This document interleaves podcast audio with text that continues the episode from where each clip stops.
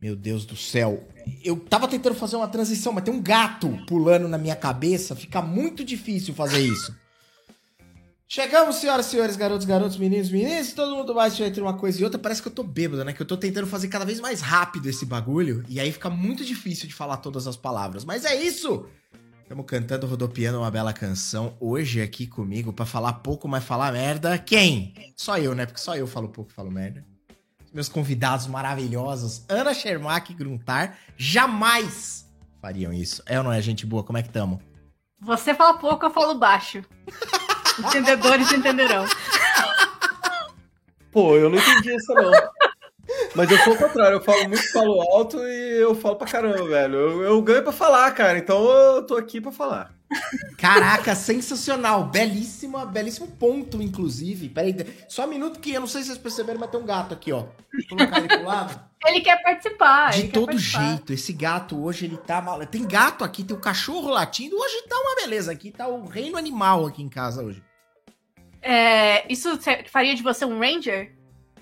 Cara, tá aí, hein? Tá aí um bom ponto, que eu acho que vale até um, um, um tópico da nossa passagem aqui por esse podcast maravilhoso hoje, que é falar sobre aquela reconstrução que foi, que foi feita ali. Tudo bem, ela é um pouco mais antiga, né?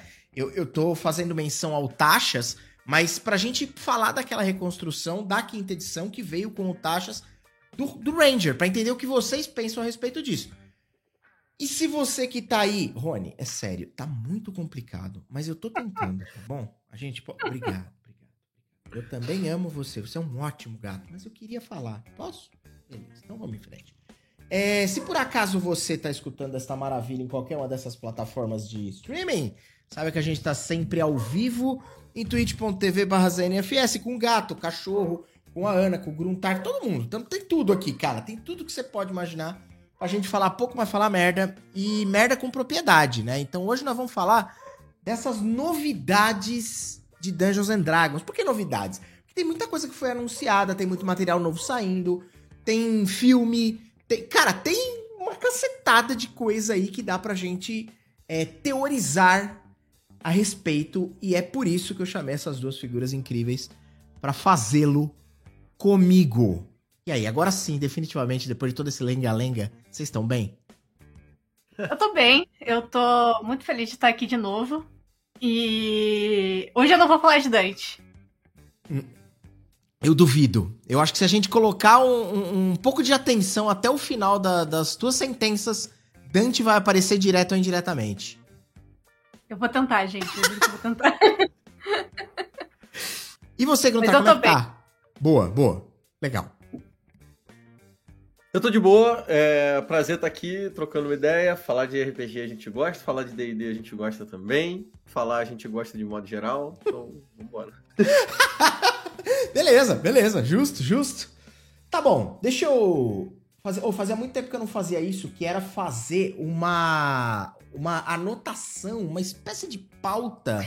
Você fez pauta? Você acredita? Eu tava até com medo do Gruntar. Gruntar, a última vez que ele veio aqui faz muito tempo. Eu falei, porra, Gruntar, se, se eu não, não tratá-lo como, como o cavalheiro que o é, ele não volta. Então eu fiz pauta, né? Então acabei até fazendo pauta. Mas.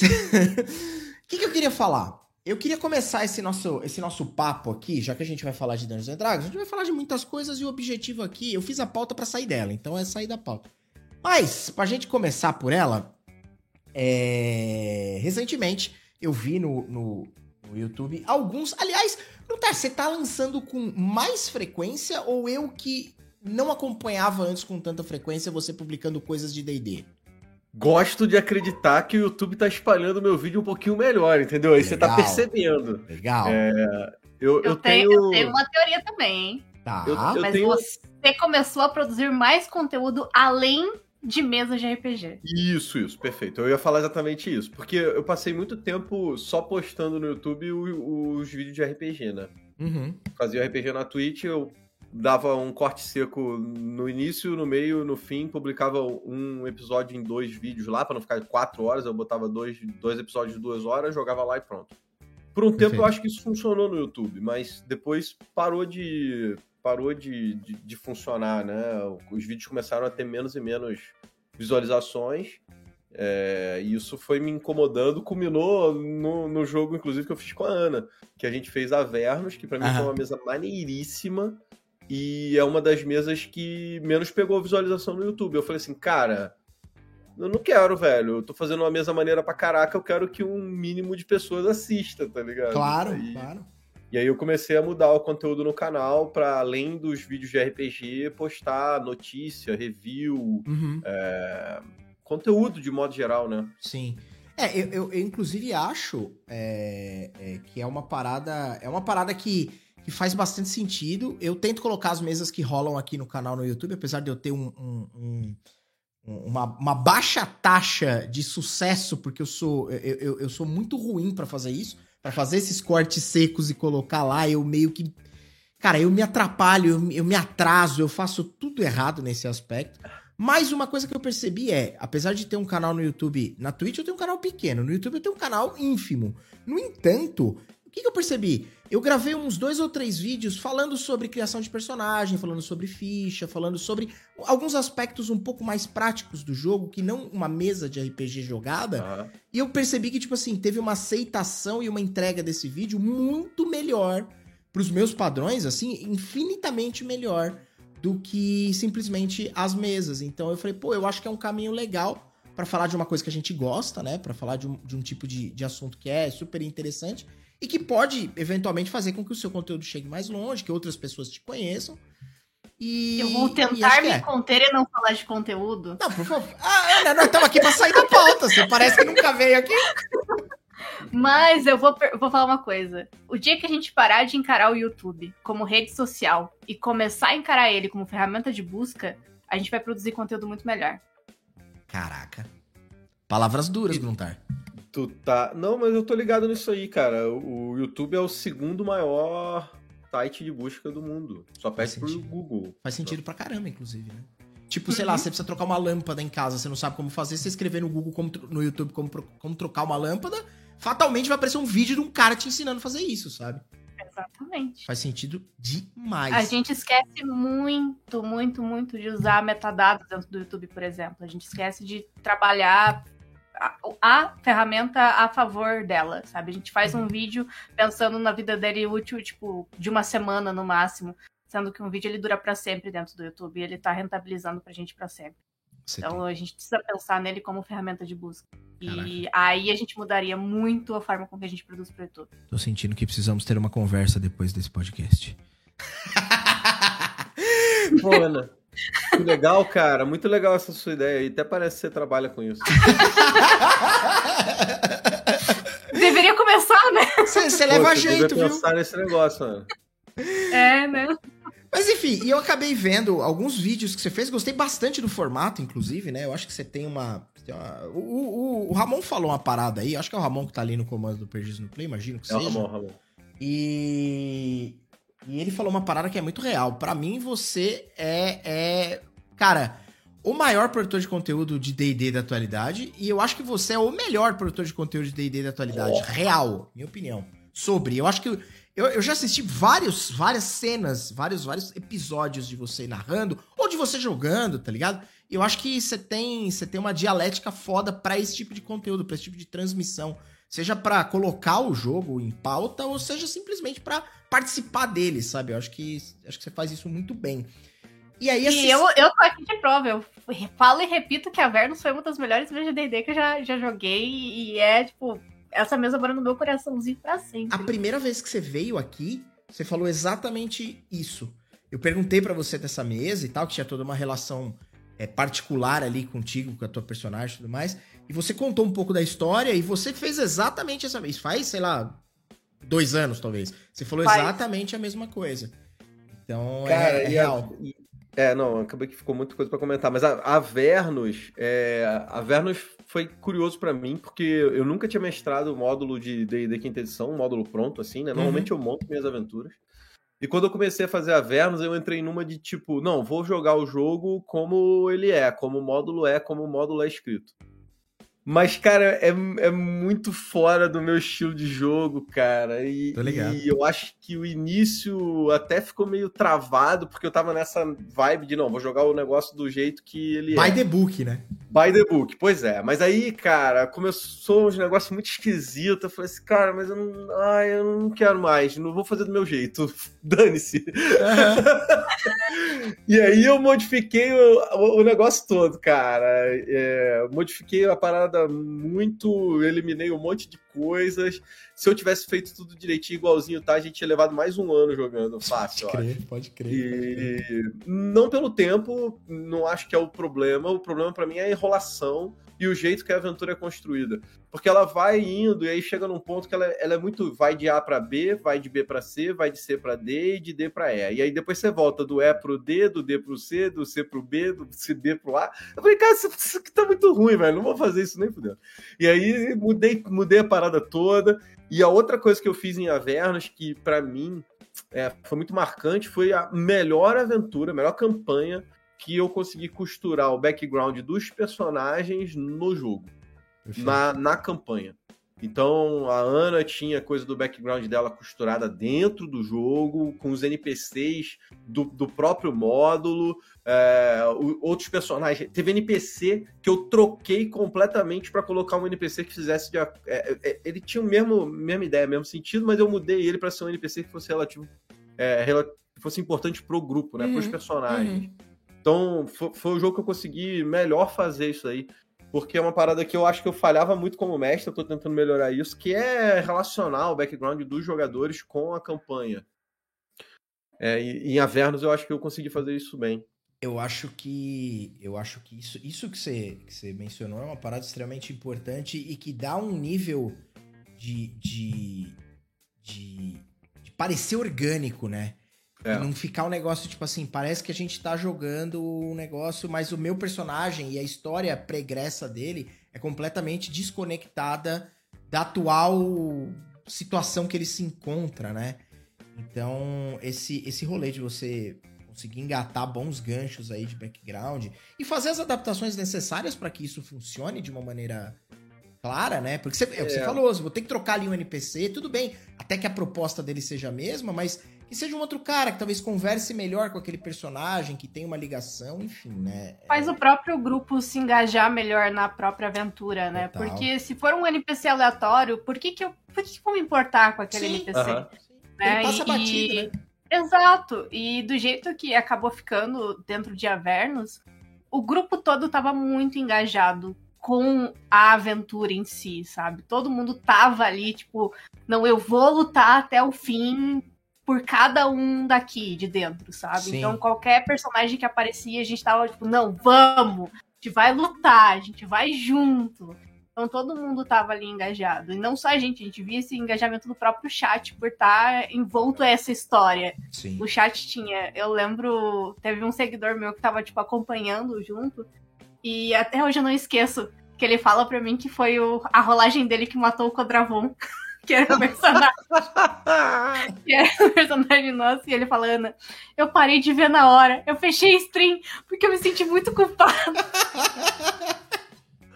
Foi a minha rolagem que matou o Codravon.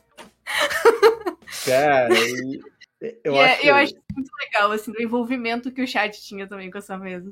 É, a gente tem o bot na Twitch que eu, que eu não rolo dado, né? Eu deixo o chat rolado. Aí, aí tem gente que gosta, né, de ferrar uhum. o grupo, aí às vezes salva o grupo, às vezes ferra, às vezes é, tem, tem isso. Não, mas é, é uma ferramenta é. incrível para você justamente promover esse tipo de coisa.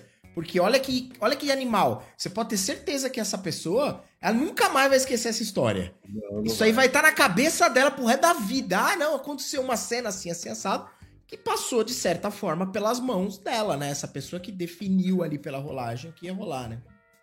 É, e, e, minhas mesas são a Vera, né, cara? Eu, eu jogo a Vera, morreu, morreu, uhum. vambora.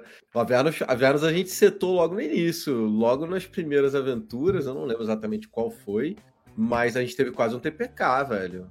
Quase morreu todo mundo. A esperança. Acho que foi na terceira, terceira aventura, assim, tipo, terceira sessão morreu todo é. mundo. E olha que eu peguei leve ainda, hein, cara, porque um encontro antes daquele, a galera nível 1, nível 2, sei lá, e no módulo já é pra você estourar uma fireball no meio de todo mundo, tá ligado? Aham. Caraca, eu tirei essa parada. Eu falei, vou estourar a Pokémon no meio do par, eu vou matar todo mundo, porra. aí deixou quieto, mas aí depois um pouco pra frente, quase que vai todo mundo embora. E aí. E foi bom, eu achei que foi, foi legal por dois motivos. Primeiro, porque seta um, uma parada na cabeça do jogador que é assim, ó, se morrer, vai morrer, morreu, maluco. Morreu. Sim, é isso sim. aí, tem que jogar a Vera. E a outra coisa foi que acabaram mudando alguns personagens e eu achei que encaixou melhor na mesa, né? Aham. Foi legal. É. Os personagens que vieram depois foi muito melhor. É, né? Trazendo esse, esse, justamente esse espírito, né? Eu quero, eu queria introduzir o, o, o nosso, o nosso papo efetivamente para perguntar para vocês e para ver o que a gente já sabe a respeito, que eu fiz essa, essa introdução justamente para falar que boa parte desses temas que me interessaram aqui, que eu falei, pô, acho que seria legal trocar essa ideia, vieram de pelo menos um ou dois vídeos que eu, que eu tava assistindo no Gruntar. E, e, cara, a gente sabe que em 2024, né, parece que sai uma edição nova de D&D ou uma revisão, enfim, eu não sei exatamente qual é o, o rolê, mas tem material novo chegando aí. E é um material que vai ser compatível com o material da quinta edição. Eu queria saber o que, que vocês sabem sobre isso, para que vocês pudessem me contar. Porque eu poderia procurar no Google? Poderia, mas eu resolvi fazer um podcast para que vocês me contem. Olha que beleza. Eu, eu acho que assim, a gente não vai ter uma nova edição, tipo, sexta edição tão cedo. Tá, Primeiro porque eles estão lançando trocentas mil coisas. Uhum. A Wizard não é burra né? A gente não. tem que lembrar disso. Ele é uma empresa e burra ela não é. Não, isso ela não, não é. Vamos ter uma, uma edição nova tão cedo que vai brigar eles revisarem todos esses livros e tudo mais. Não. O que provavelmente a gente vai ter é, tipo, revisão, o Narte de Arcana saindo, coisa nova, regra nova, taxa. Essas coisas eu acho que a gente vai ter, tipo, forever e, uhum. e saindo. Então, e eu acho que de certa forma é legal porque a gente tem uh, novas, é, novas ideias, novas uh, mecânicas no jogo sendo inseridas e precisa, porque por mais que eu amo, e eu sempre falo que eu sou beat de D&D, eu amo D&D de, de, coração, pode falar o mal que for de D&D, eu tô lá tipo D&D. Estou aqui, amo, vou continuar jogando. Tem falhas, e é um jogo que tem falhas sim, claro. de mecânica. Lógico. Então é importante que a gente esteja voltando e revisando ele com muita frequência. Mas eu acho que eles vão, com muita certeza, é, voltar e trazer alguns sistemas. Sistemas não, perdão. Cenários que as pessoas estão e vem pedindo com muita frequência. Por quê? A gente tem cenários muito bons dentro de DD, que uhum. são incríveis e que a gente pode reaproveitar. A gente vê um movimento de mercado sendo feito muito grande de divulgação dentro de, de Dungeons and Dragons. E a gente vê essa movimentação sendo feita há alguns anos já. Tá basicamente culminando agora para tipo, o ápice dessa divulgação. A gente vê que a Wizard ela foi meio que andando aos pouquinhos para chegar nesse momento que a gente está agora. E aí eu tiro meu a minha carteirada de mercadóloga, né? Sou formada nisso. Então eu adoro analisar essas coisas realmente. E a gente vê que foi sendo feito é, esse caminho ali durante alguns anos para chegar onde a gente está agora, de DD sendo divulgado em todas as mídias possíveis, e a gente ter uma renovação de pessoas dentro do hobby. Então a gente tem muita gente nova conhecendo e entrando. E não só gente nova de conhecendo, mas nova de idade também. Uhum. Então a gente vê que os produtos novos que estão sendo divulgados e lançados de D&D também são adaptados para esse público novo. Então, o que tem sido lançado e divulgado aqui, ó, vai chegar, também tem sido readaptado para esse público mais novo. Então, a gente tem Perfeito. starter set novo, uhum. a gente tem vários kits para quem vai mestrar, vai começar a mestrar. Então, a gente tem muito disso que é basicamente, ó, eu tenho D&D aqui, venham conhecer esse jogo. É como se a gente tivesse parado ali e é muito dessa renovação. Então eu acho que o primeiro passo aí da, da Wizard vai ser realmente estabilizar o mercado, fazer com que muita gente conheça, colocar a D&D ali uh, como principal mercado e aí a gente vai ver daqui a alguns anos, três anos no mínimo, uma nova edição. E eu vou muito longe, três anos, ó. Faltam quase dois anos para lançarem o 5.5. Vou chamar de 5.5. É, eu ia, eu ia perguntar exatamente isso. Será que é uma revisão a lá terceira edição e 3.5? Para mim é. Para mim é. É, confesso que faz tempo, eu já não lembro exatamente como foi de 3 para 3,5. Também não. Mas eu acho que é a mesma pegada. E aí, Aninha, se você pensar, só 2024, para eles lançarem o 6, eu acho que só 2027 e é. 2028. É bem mais tempo mesmo. E cá pra nós, tempo. a quinta edição, ela foi uma edição muito acertada, né? Apesar, é, você pode reclamar de várias coisas, mas a quinta edição pro cara que tá chegando é agora, ela é acessível. Ela é, talvez, eu arrisco a dizer que talvez ela seja a edição mais acessível, mais jogável sem sombra de dúvida, cara. De D&D, é... não? Sem sombra de dúvida. De quinta edição é muito fácil, é muito easy.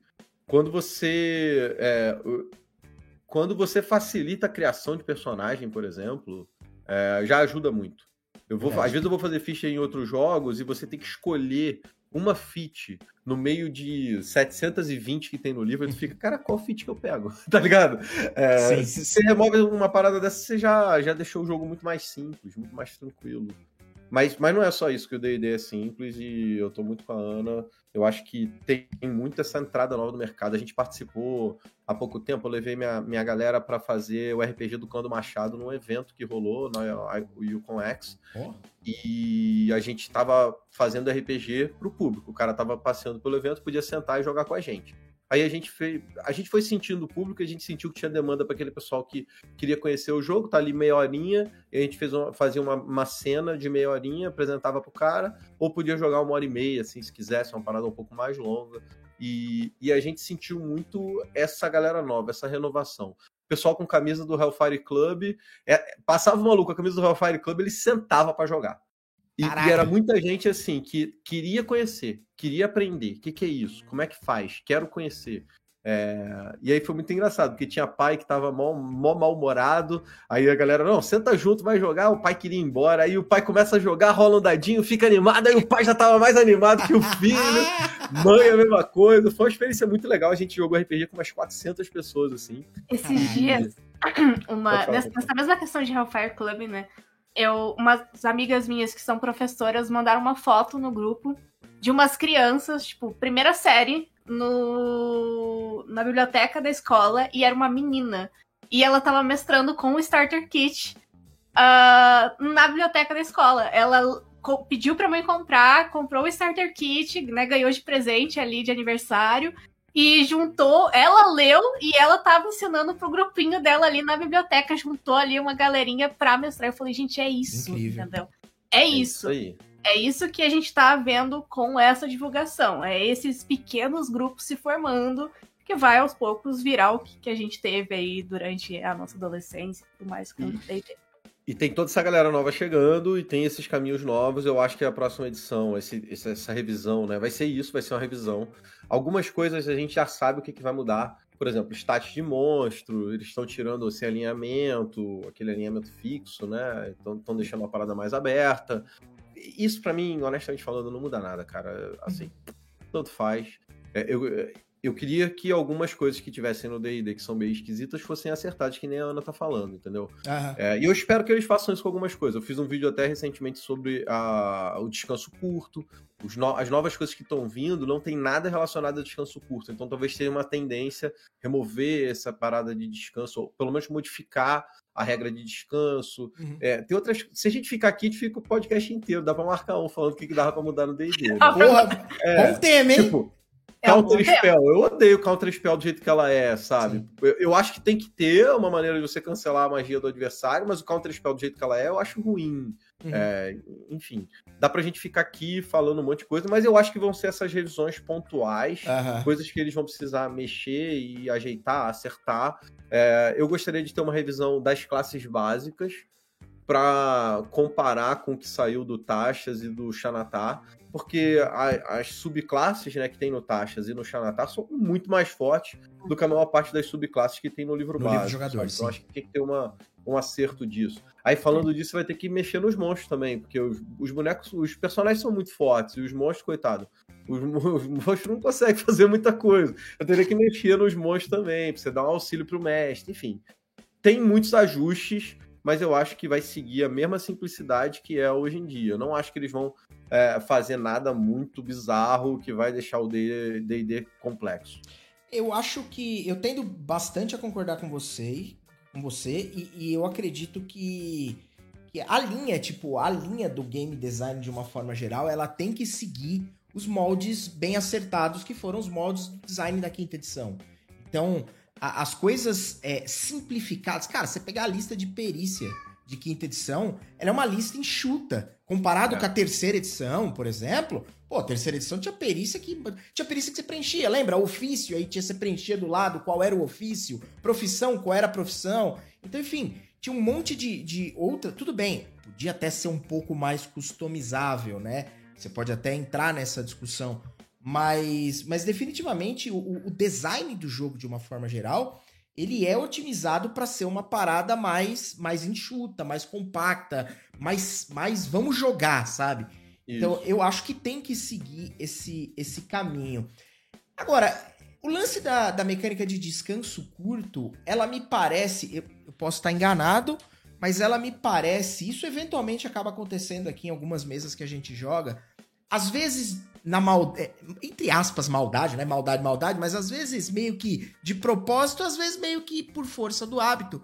Mas eu sinto um pequeno exploit nesse lance do, do, do descanso curto. O jogador começa a perceber que ele. Porque tem classes, né? O teu vídeo você fala isso, tem classes isso. que são baseadas nas mecânicas de descanso curto, né? Você pega um bruxo, por exemplo, que é a classe que recupera spell slot, né? Espaço de magia com descanso curto né? E aí ele se vale dessa mecânica.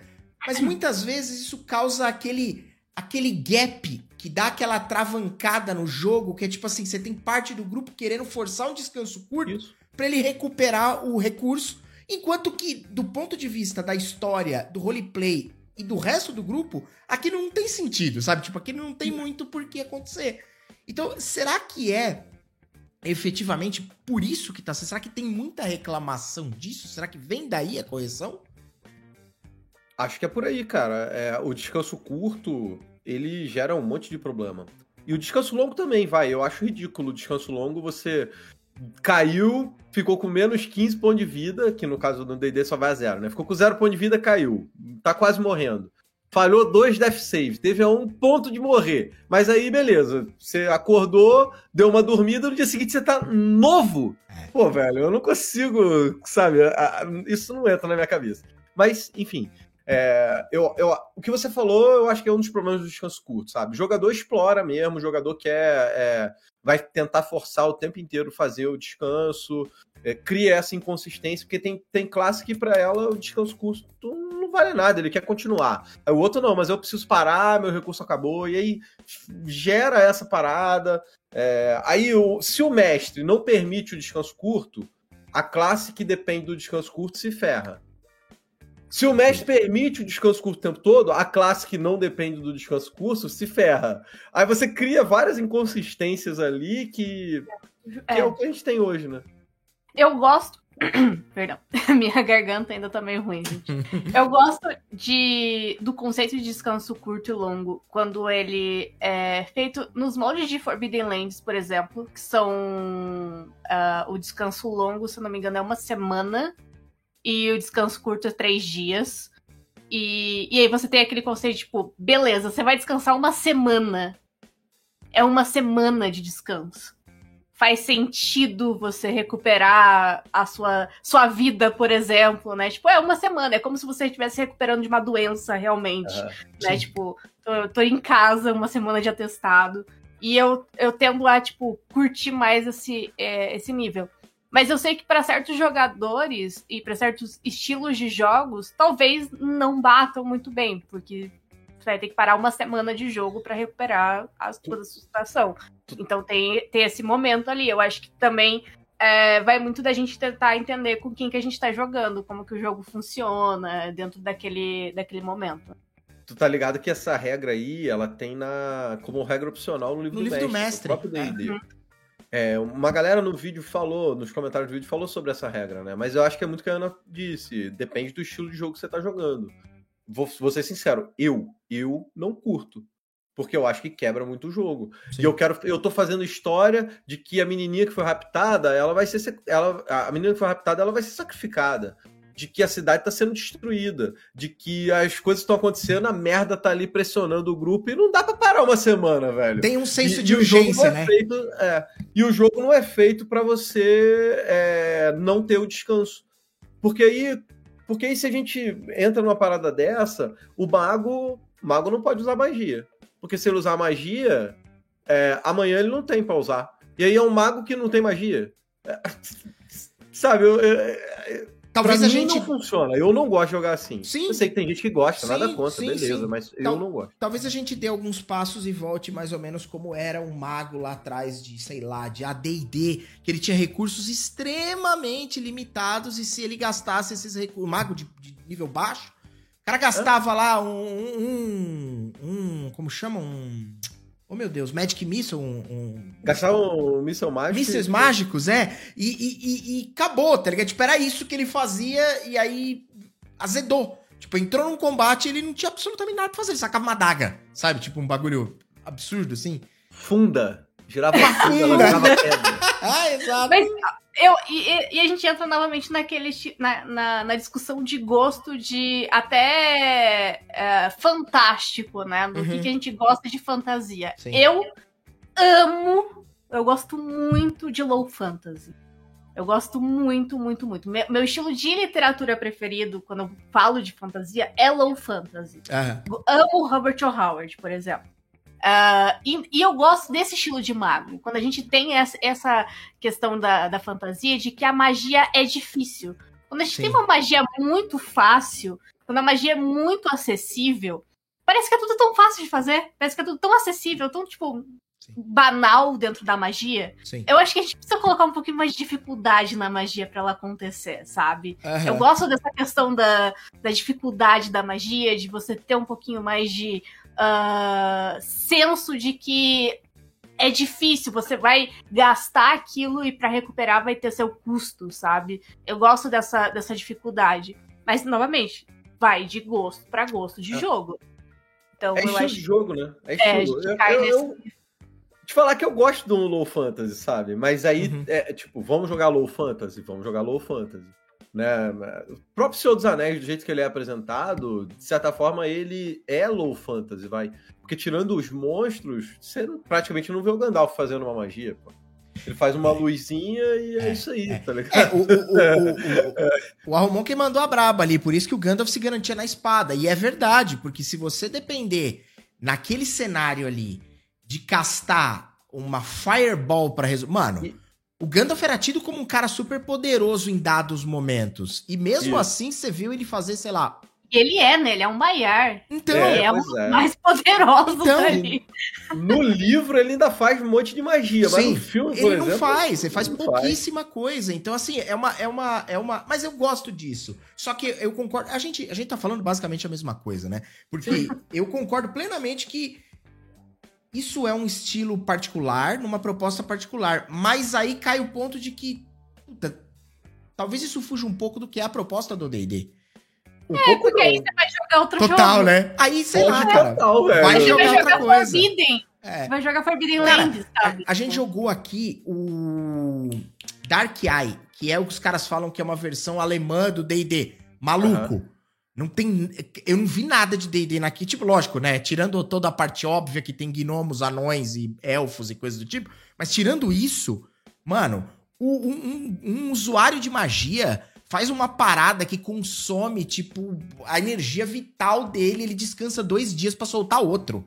Tá ligado? Tipo, e é uma magia, tipo assim, não é que ele casta uma fireball. É tipo, ele faz um- uma imagem espelhada de alguma coisa e cria uma ilusão. Sabe? Tipo, é um negócio. Tudo bem, é complicado e tal, mas. Mas não é, não é um. Cara, não é time stop, tá ligado? Tipo, não é wish, não é umas magia absurda. É, é, é isso, cara. D&D pra mim é mandar fireball, é fazer burning hands, é fazer ilusão e tudo mais. E aí a dificuldade vira outra, né? Porque, se, Sim. beleza, você vai ter um cenário low fantasy, a dificuldade vai ser uma específica. No D&D, é high fantasy, a dificuldade é outra. Sim. Os monstros são mais sinistros, o bicho te atordoa e suga o seu cérebro. É. Sabe? É, é, tipo, É, você tem o equilíbrio, né? tem o equilíbrio, é que é o equilíbrio e as dificuldades são feitas de outra maneira, né? É estilo de jogo. Não, não. Sem dúvida, sem dúvida. Eu, eu, queria, eu queria, inclusive, aproveitar dessas mudanças que a gente tá falando, dessa nova safra de coisas que vem vindo por aí. E eu queria entender, porque parece que esse já foi lançado, né? O, o Mordecai Monstros do Multiverso. Isso é um bestiário que agregou os outros livros? Foi isso? Eu não entendi direito qual é o rolê. É, eu, eu te digo. É o seguinte, ele fez um compilado com as raças dos outros livros. Então, se você pegar o, o multiverso lá do, do Mordecai, né, ele vai ter, acho que 30 raças, cara. Uhum. Eu não lembro agora, no vídeo eu até falo, mas agora eu não lembro. Acho que são as 30 raças, Uhum. desde Bugbear até aquela voadora lá que eu odeio. E eles adaptaram as raças, é, nerfaram um lado, nerf... ah, bufaram o outro, trocaram todas as mecânicas de Short Rest. Foi um dos motivos da gente ter é, pescado esse negócio que talvez o Short Rest mude na próxima edição. Uhum. Porque não tem mais nenhuma dessas raças que tem mecânica que recupera com Short Rest, entendeu? É, Mesmo as que tinham, quando veio o novo na, na, na reedição, eles tiraram, mudaram. É, então tem essa- todas essas raças que foram é, compiladas, acertadas e, e colocadas. E tem os monstros do Volos Guide e os monstros do próprio Mordecai, né? O, Aham. Fools. Isso. Eles juntaram tudo nesse único livro. E aí, esse, e de novo, esses monstros eles já vêm com os stats novos que são pro 5.5, né? Aquele negócio do alinhamento não vem mais, a lista de magias, em vez dele ter todas as magias lá, ele, ele tá lá só como, como se fossem habilidades mágicas, e Uhum. então o stat block do monstros, dos monstros já foram mudados também. Teve um ou outro acerto aqui e ali, mas fora isso, é, é basicamente isso aí que é esse livro.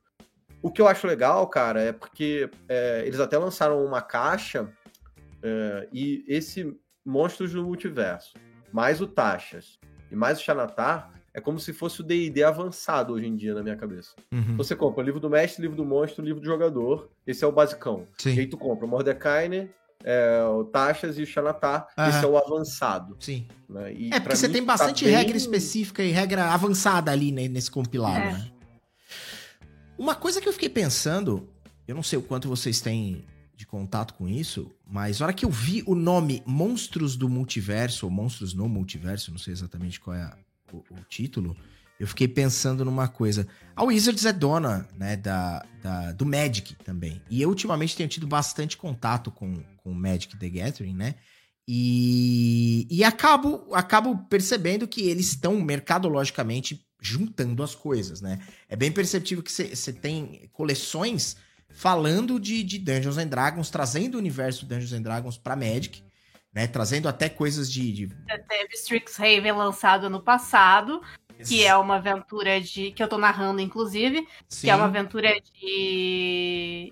Né, que pega Strixhaven, que é de Magic, e traz pra D&D, Sim. né, a Universidade de Strixhaven. Sim, então você sim. tem essa união. Eu acho que é muito incrível e bem, né, tipo, bom, bem, bem feito, Aham. porque você já tinha Ravnica, né, que já é uma...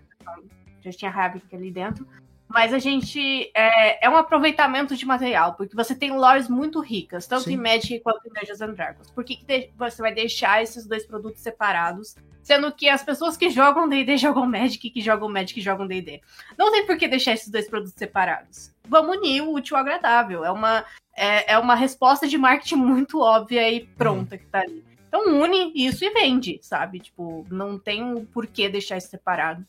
E dá certo, dá muito certo sabe? Então, por que não? É, é, é, uma, é, uma, é, uma, é uma parada que me, me ocorreu, assim, é, olhando pro que tá, pro movimento, me parece bem óbvio mesmo, como você disse, é, unir coisas que têm uma temática muito semelhante e que com certeza compartilham do mesmo público, né? Lógico, não é todo mundo que joga Magic que joga D&D e vice-versa, mas com certeza uma parte, uma parte talvez considerável, participe dos dois. E você tem, como você também disse, Ana, uma lore muito, muito bem trabalhada dos dois lados.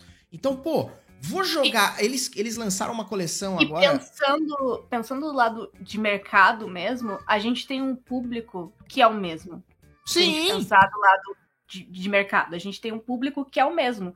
Se a gente comparar quem é o público que consome Magic e quem é o público que consome D&D, a gente tem de dados demográficos o mesmo público. Aham. Dados demográficos, dados de, de questão de gastos mesmo, quem Uhum. é esse público, se é o público A, B, enfim. A gente tem o mesmo público, então faz sentido, né? Totalmente. Sim, sim. Então. O, o movimento contrário foi feito um pouco também, né? Eles lançaram coleção de Magic baseada no D&D. Teve Era- de Forgotten, Isso. E Teve agora de- a, a Baldur's Gate. Baldur's Gate. Teve a primeira foi Adventures in the Forgotten Realms e a segunda Isso. foi Battle for Baldur's Gate, que saiu recentemente.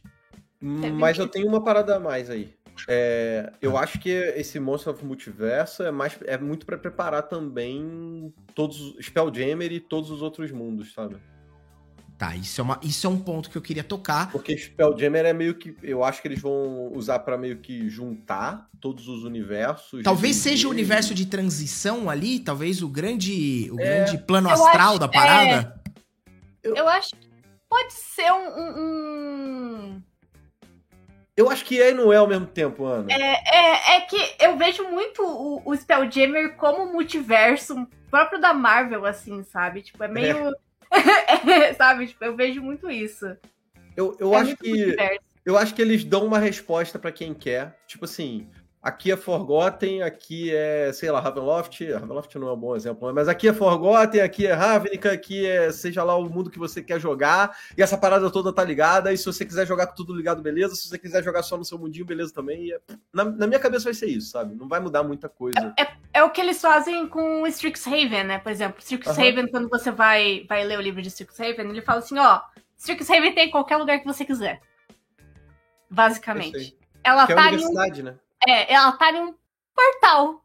Se você quiser que ela fique em Forgotten, ela tá, tipo, no céu de Forgotten Realms, ela tá ali. Se você quiser que ela esteja em um lugar fixo, ela tá. Faça o que você quiser. Basicamente. É a mesma coisa que ele te dá, basicamente, o Spelljammer. Coloque o que você quiser. Faça as coisas se encaixarem. É, é o basicamente. tá pra sair, né? Eu não peguei ainda. Eu quero Nossa, pegar o Radiant eu Citadel lá. quero. Tanto Spelljammer. Eu acho que é o meu Sério? cenário preferido Ai, Era isso que eu ia de- perguntar. Qual é a expectativa de vocês pra isso? Não é o meu. ce- Só, só aproveitando gente. pra. Não é o meu cenário. Eu gostaria que saísse Dragonlance, mas eu sei que não vai acontecer. Então, é isso. vai, pô. Vai! Vai, Vai? sair Dragonlance. Temos essa informação? Temos. Vai! Jura? Juro. Sai- Foi o, o- o- final do, do negócio calma. foi o trailer de Dragonlance, mas. que calma. É.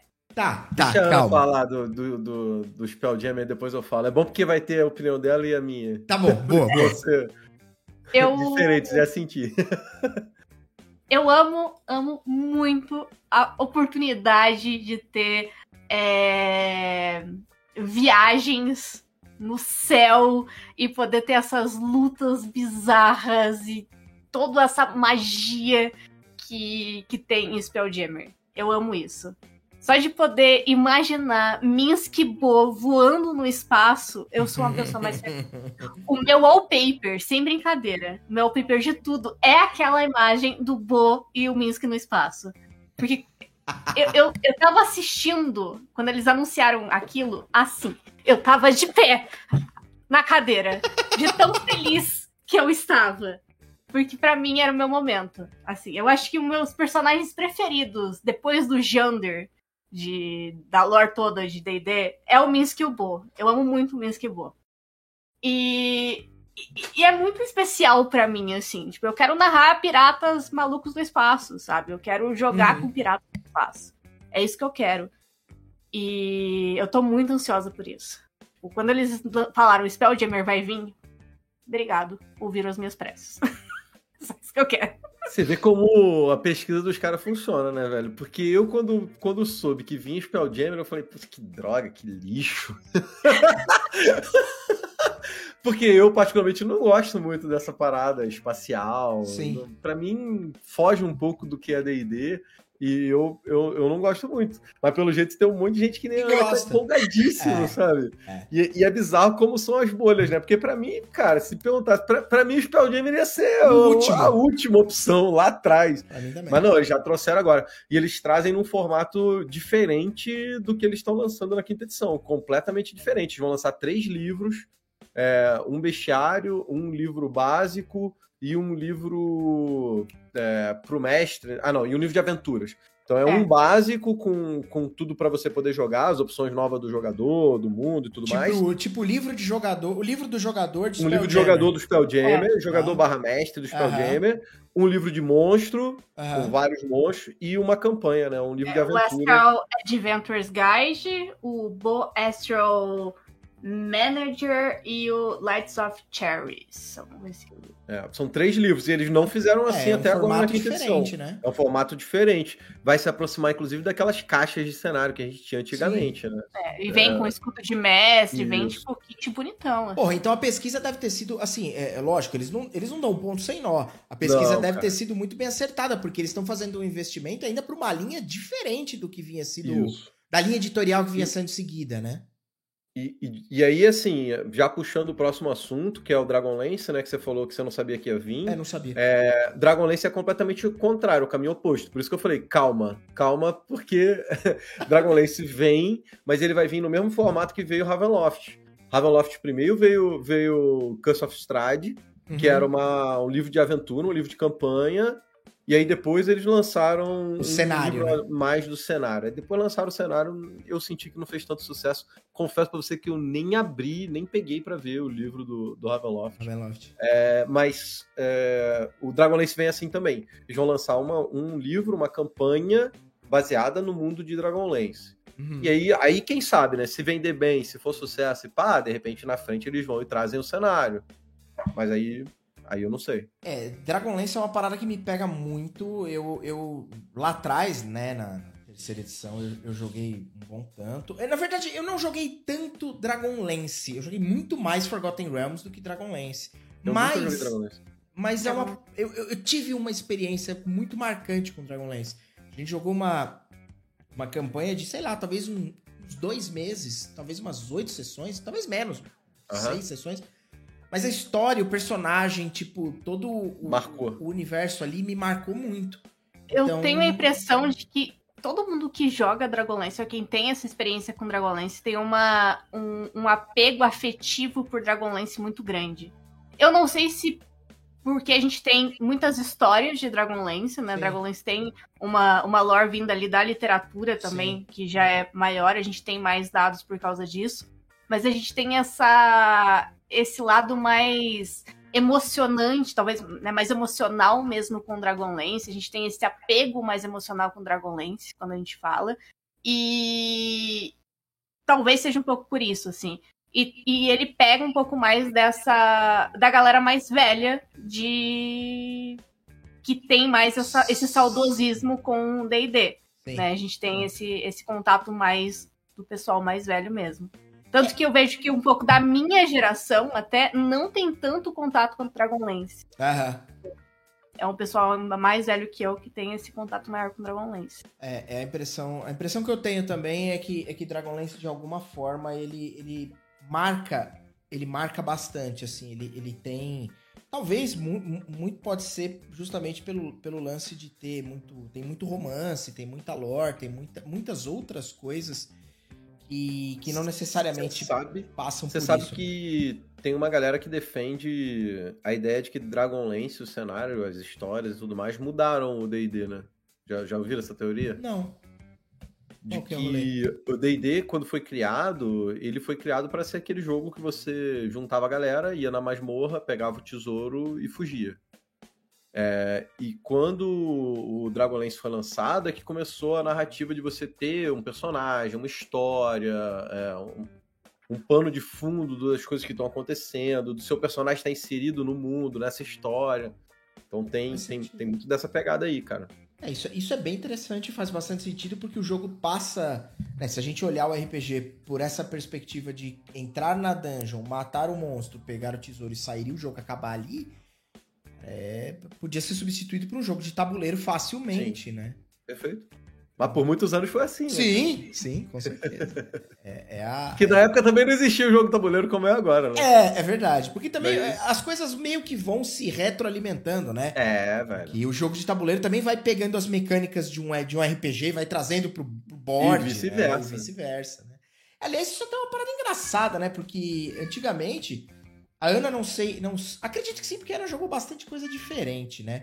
Mas, mas o Gruntar deve lembrar dessa, dessa, dessa época que as coisas funcionavam muito menos, o RPG funcionava muito menos em board, em tabuleiro, em, em peças quadriculadas e muito mais, sei lá, no teatro da mente, né? Tipo, a- a- as, a- as descrições e as explicações do combate, elas estavam muito ligadas. Pelo menos eu, eu tive essa, essa vivência, acredito que.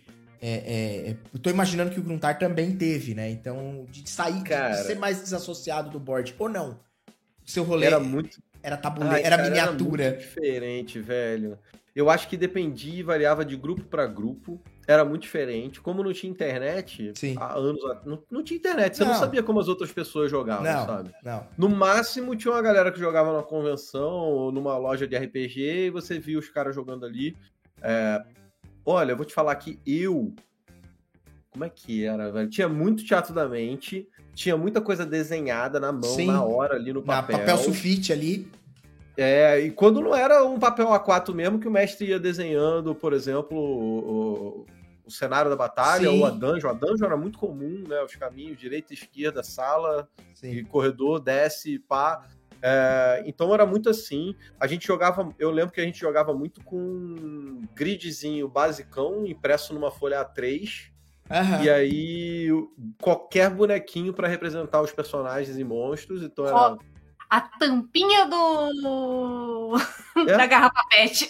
É. tampinha de garrafa pet, é, pinzinho de ludo, tá ligado? É, que- é, Sim, qualquer sim, paradinha só um- assim, peão de xadrez, qualquer Aham. coisa que tu botasse ali, eu, eu gostava bastante de jogar. Eu joguei 3,5. 3,5 foi o que eu mais joguei.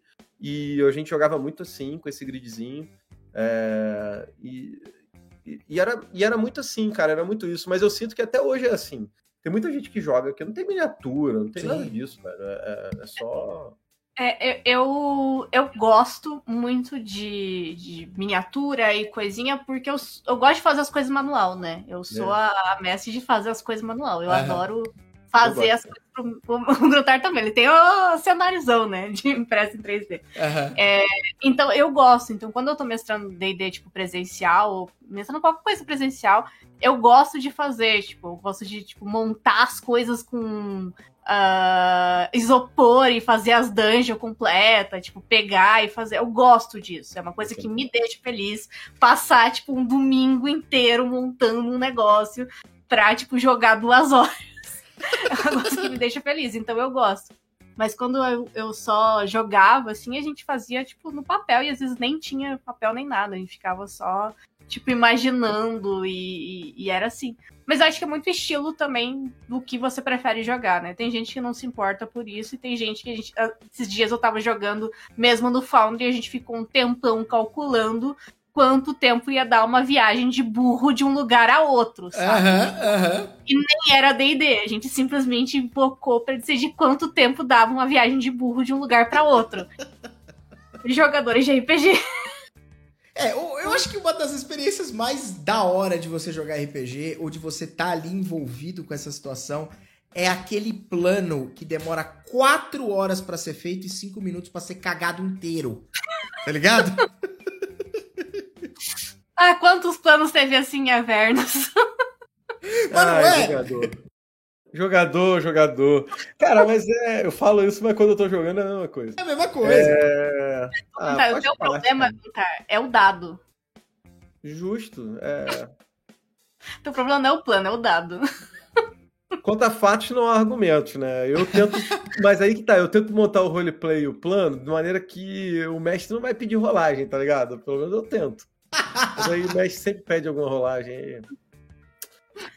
Mas, cara, é, é- Isso aí que você tá falando, velho, é uma parada que. Eu. É, é um- Como é que eu vou dizer? Não é que é paradigma pra mim, mas é um. um- Caramba.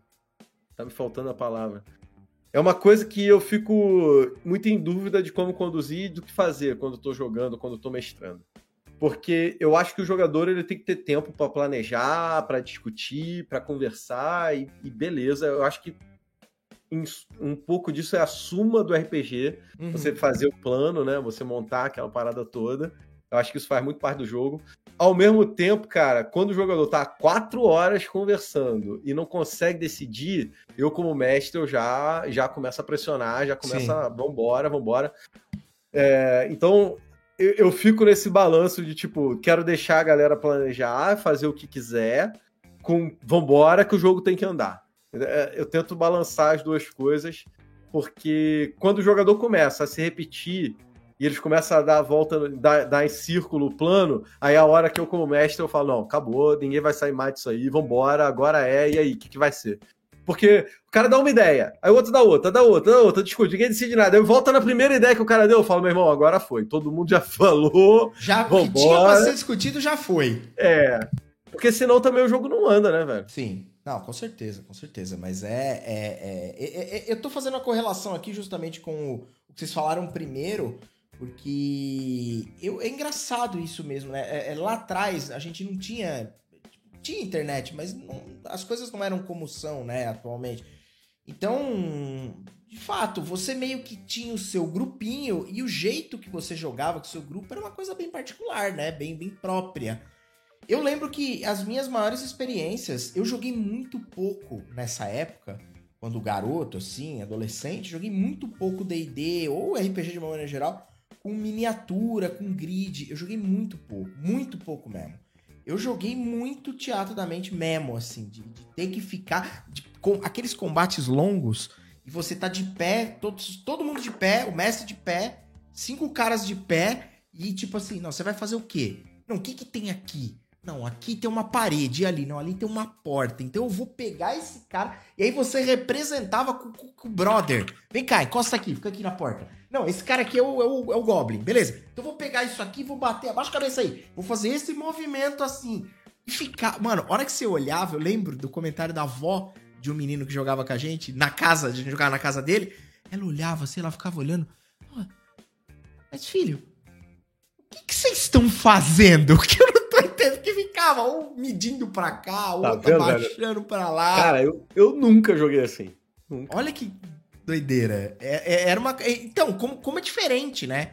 Como essas percepções são diferentes. E eu lembro que a gente, a, na nossa cabeça, se você colocasse o jogo no grid, você perdia completamente essa noção espacial. Que parte disso é real, claro, porque você tá aqui interpretando todo o movimento e do outro lado você tá, tipo, tem um bonequinho em cima de um grid que pode andar dois quadrados para lá, três quadrados para cá.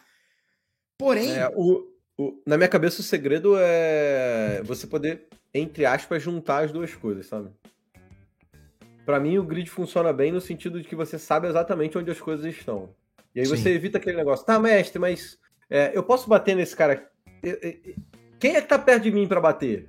Tá ligado? Sim, sim. É, e é uma parada super simples, mas se você não tem o grid, você, você não sabe. Não sabe. Aí, aí passa o próximo jogador, o jogador faz a mesma pergunta pro mestre. Mas, mestre, quem é que tá do meu lado? Quem é que eu posso bater? Pra onde que eu tenho que andar? Esse tipo de coisa, quando você tem o grid, você elimina. Sim. Ao mesmo tempo, tem que tentar tirar um pouco da cabeça do jogador do que o grid, de que o que tá no grid é tudo que tem. Sim. Tem que dar liberdade para ele fazer exatamente o que você está falando. Vou pegar o maluco aqui e vou bater na parede. Vou Sim. pular no, no, no, lustre, vou me agarrar no lustre e vou balançar. Isso não vai ter no grid nunca, tá ligado? Sim. Mas o jogador tem que estar tá na mente dele de que aquilo é só uma representação e ele pode expandir. Extrapolar aquilo, exato. Então é, é, é, uma parada. É assim, eu, eu achava. Eu, eu sinto falta hoje em dia, um pouco. Mas, assim, uma coisa que você falou que é super realidade é, é cara, um mago castava uma bola de fogo. Era 100% a mão. O mestre dizia: pegou em quem? Ó, pegou é. nesse, nesse, nesse. E aquele vai cara. Vai pegar dois, vai pegar três. Isso. É, aquele cara é. não pegou. Não adianta o cara que. Hoje no grid o cara bota o template e ele ajusta ali para pegar todo mundo que ele quer, né? Então, ah, vai, vou castar aqui, ó. Peguei todo mundo. é, então. Enfim, é, lógico. isso não me incomoda no jogo, sabia, cara? Não? Porque é um jogo, mané. Tem o G verdade. lá no RPG, mané. O game é um jogo. É e o jogo é, jogo é jogo, pô. O jogo é sim, é jogado. Sim. sim. Ah, é vai olhar e vai ver exatamente onde é melhor a Fireball. E é isso aí, pô. Sim, sim, sim, sim, sim. É, eu acho que faz parte da estratégia do jogador. Eu acho que se você tá castando a magia, a magia te permite castar ela em lugares diferentes, eu, se tivesse me protegendo de um monstro, eu ia pensar onde eu quero castar ela, sabe? Sim. Então, faz tá, sentido. É a parte assim, tática, você né? é um mago, cara, super poderoso, estudou pra caramba, você tem a magia ao seu controle, você sabe aonde exatamente você vai mandar aquele negócio. E é não, é com certeza. Tá, não, tá, tá perfeito. É, é exatamente isso mesmo. Mas é, é, é, são experiências, né? Que você vai tendo e aí você enxerga a partir dessas experiências, né? Das coisas que você vai passando e tudo mais. Eu queria trazer um, um, um novo tópico aqui, antes da gente sair do assunto materiais que estão que sendo prometidos e anunciados e coisas do tipo, para falar de um material que é um pouquinho mais antigo, que já foi lançado, mas que para mim ele é um material extremamente, eu acho que ele talvez seja o primeiro pilar dessas grandes mudanças que vem vindo aí, que é o, o, o Guia da Taxa para Todas as Coisas, que, que para mim ele, ele, ele coloca, adiciona algumas dinâmicas e algumas regras, algumas mecânicas que tornam o jogo mais agradável, mais harmonioso de certa forma. Eles tentam fazer ali uma... Por que eu tô citando isso? Tem uma explicação que eu li no Taxa sobre. É, é, você criar. No DD tinha muito lance de. Pô, eu vou fazer um elfo ladino, porque o elfo ele ganha mais dois é, é de destreza porque ele é elfo, sei lá. E aí, basicamente, você, todo mundo meio que, ah, vou fazer um elfo, vou fazer um ladino, vou fazer, ou eu vou fazer um elfo, ou vou fazer um humano variante. Você não vai fazer um anão ladino. Anão ladino. Né? É muito difícil, a menos que seja muito pelo roleplay, você não vai levar muito para esse lado, você vai levar mais pro lado da, dessa mecânica, o que é justo. No entanto, eu lembro de ter visto uma explicação no Tasha falando alguma coisa tipo assim, cara, tal, nem todos os anões são iguais. Os anões são uma categoria, uma raça, né, pela definição de D&D, e, e, e, meu amigo, talvez alguns anões passem as suas vidas não, sei lá, cavando minas. Sei lá, não fazendo qualquer coisa que um típico anão faria. Talvez esse anão se dedique em ser o cara mais furtivo que ele pode ser. Então, por que não ele ter, tipo, sei lá, algum tipo de bônus de destreza? E eles trazem essa parada com a possibilidade que você pode variar a, a, os bônus raciais da, da, das raças e tal. Eu entendo que isso perde um pouco da, da essência ali do D&D, de você fazer um, um ladino elfo, mas eu gosto dessa parada, de você criar coisas que não são tão comuns, como um, um anão ladino, como um, sei lá, eu mano, amo isso. Um, um, um, um bárbaro que é um zumbi, sei, qualquer coisa, tá ligado? Não importa. O que vocês pensam desse tipo de, de, de atualização? Como, que, que vocês, como vocês encararam o Tasha? Eu amo. Eu amo. Eu, eu, eu amo do fundo do meu coração. Eu joguei uma mesa inteira de Avernus com uma Warlock sem Eldritch Blast. É, isso é muito bom. Isso, Cara, isso é muito bom. É... Eu, hoje em dia, tô de boa. Eu já fui mais revoltado. Você já não curtiu? É, eu já não curti. Hoje em dia eu tô de boa. É... Eu acho que é o caminho que o jogo tá tomando. E beleza, você quer fazer o anão com dois de destreza ao invés de dois de constituição. Tudo bem. É... Eu.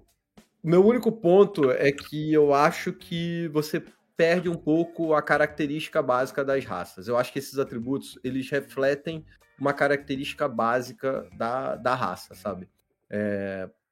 E, e, fazendo uma analogia, sei lá, ao, ao mundo real, vamos, vamos, vamos lá sem, sem, sem, sem arrumar treta, dá pra fazer uma, uma analogia.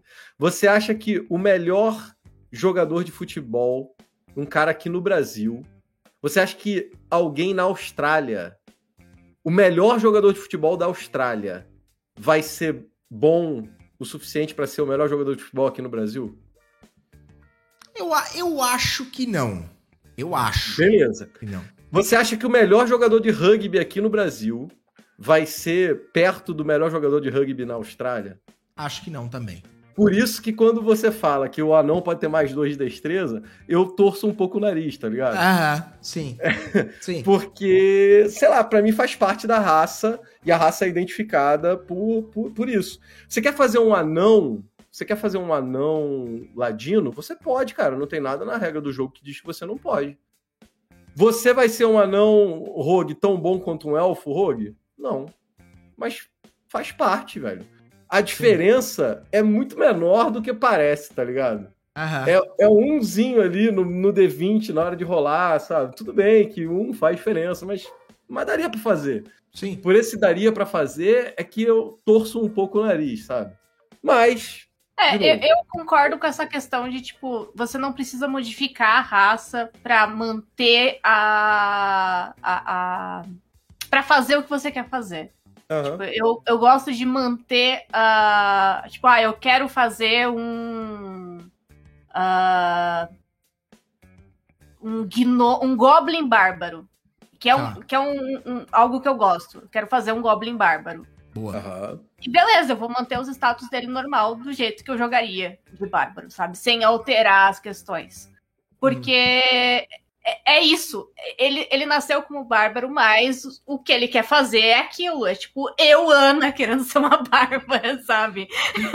E às vezes, cara, às vezes isso daria até daria até uma parada, um detalhe mais legal, porque ele não vai, não vai ser tão forte quanto os outros bárbaros, e é uma coisa que ele tem que superar, é uma coisa que ele precisa, é, é, é, como história pro personagem, eu acho que fica legal, entendeu?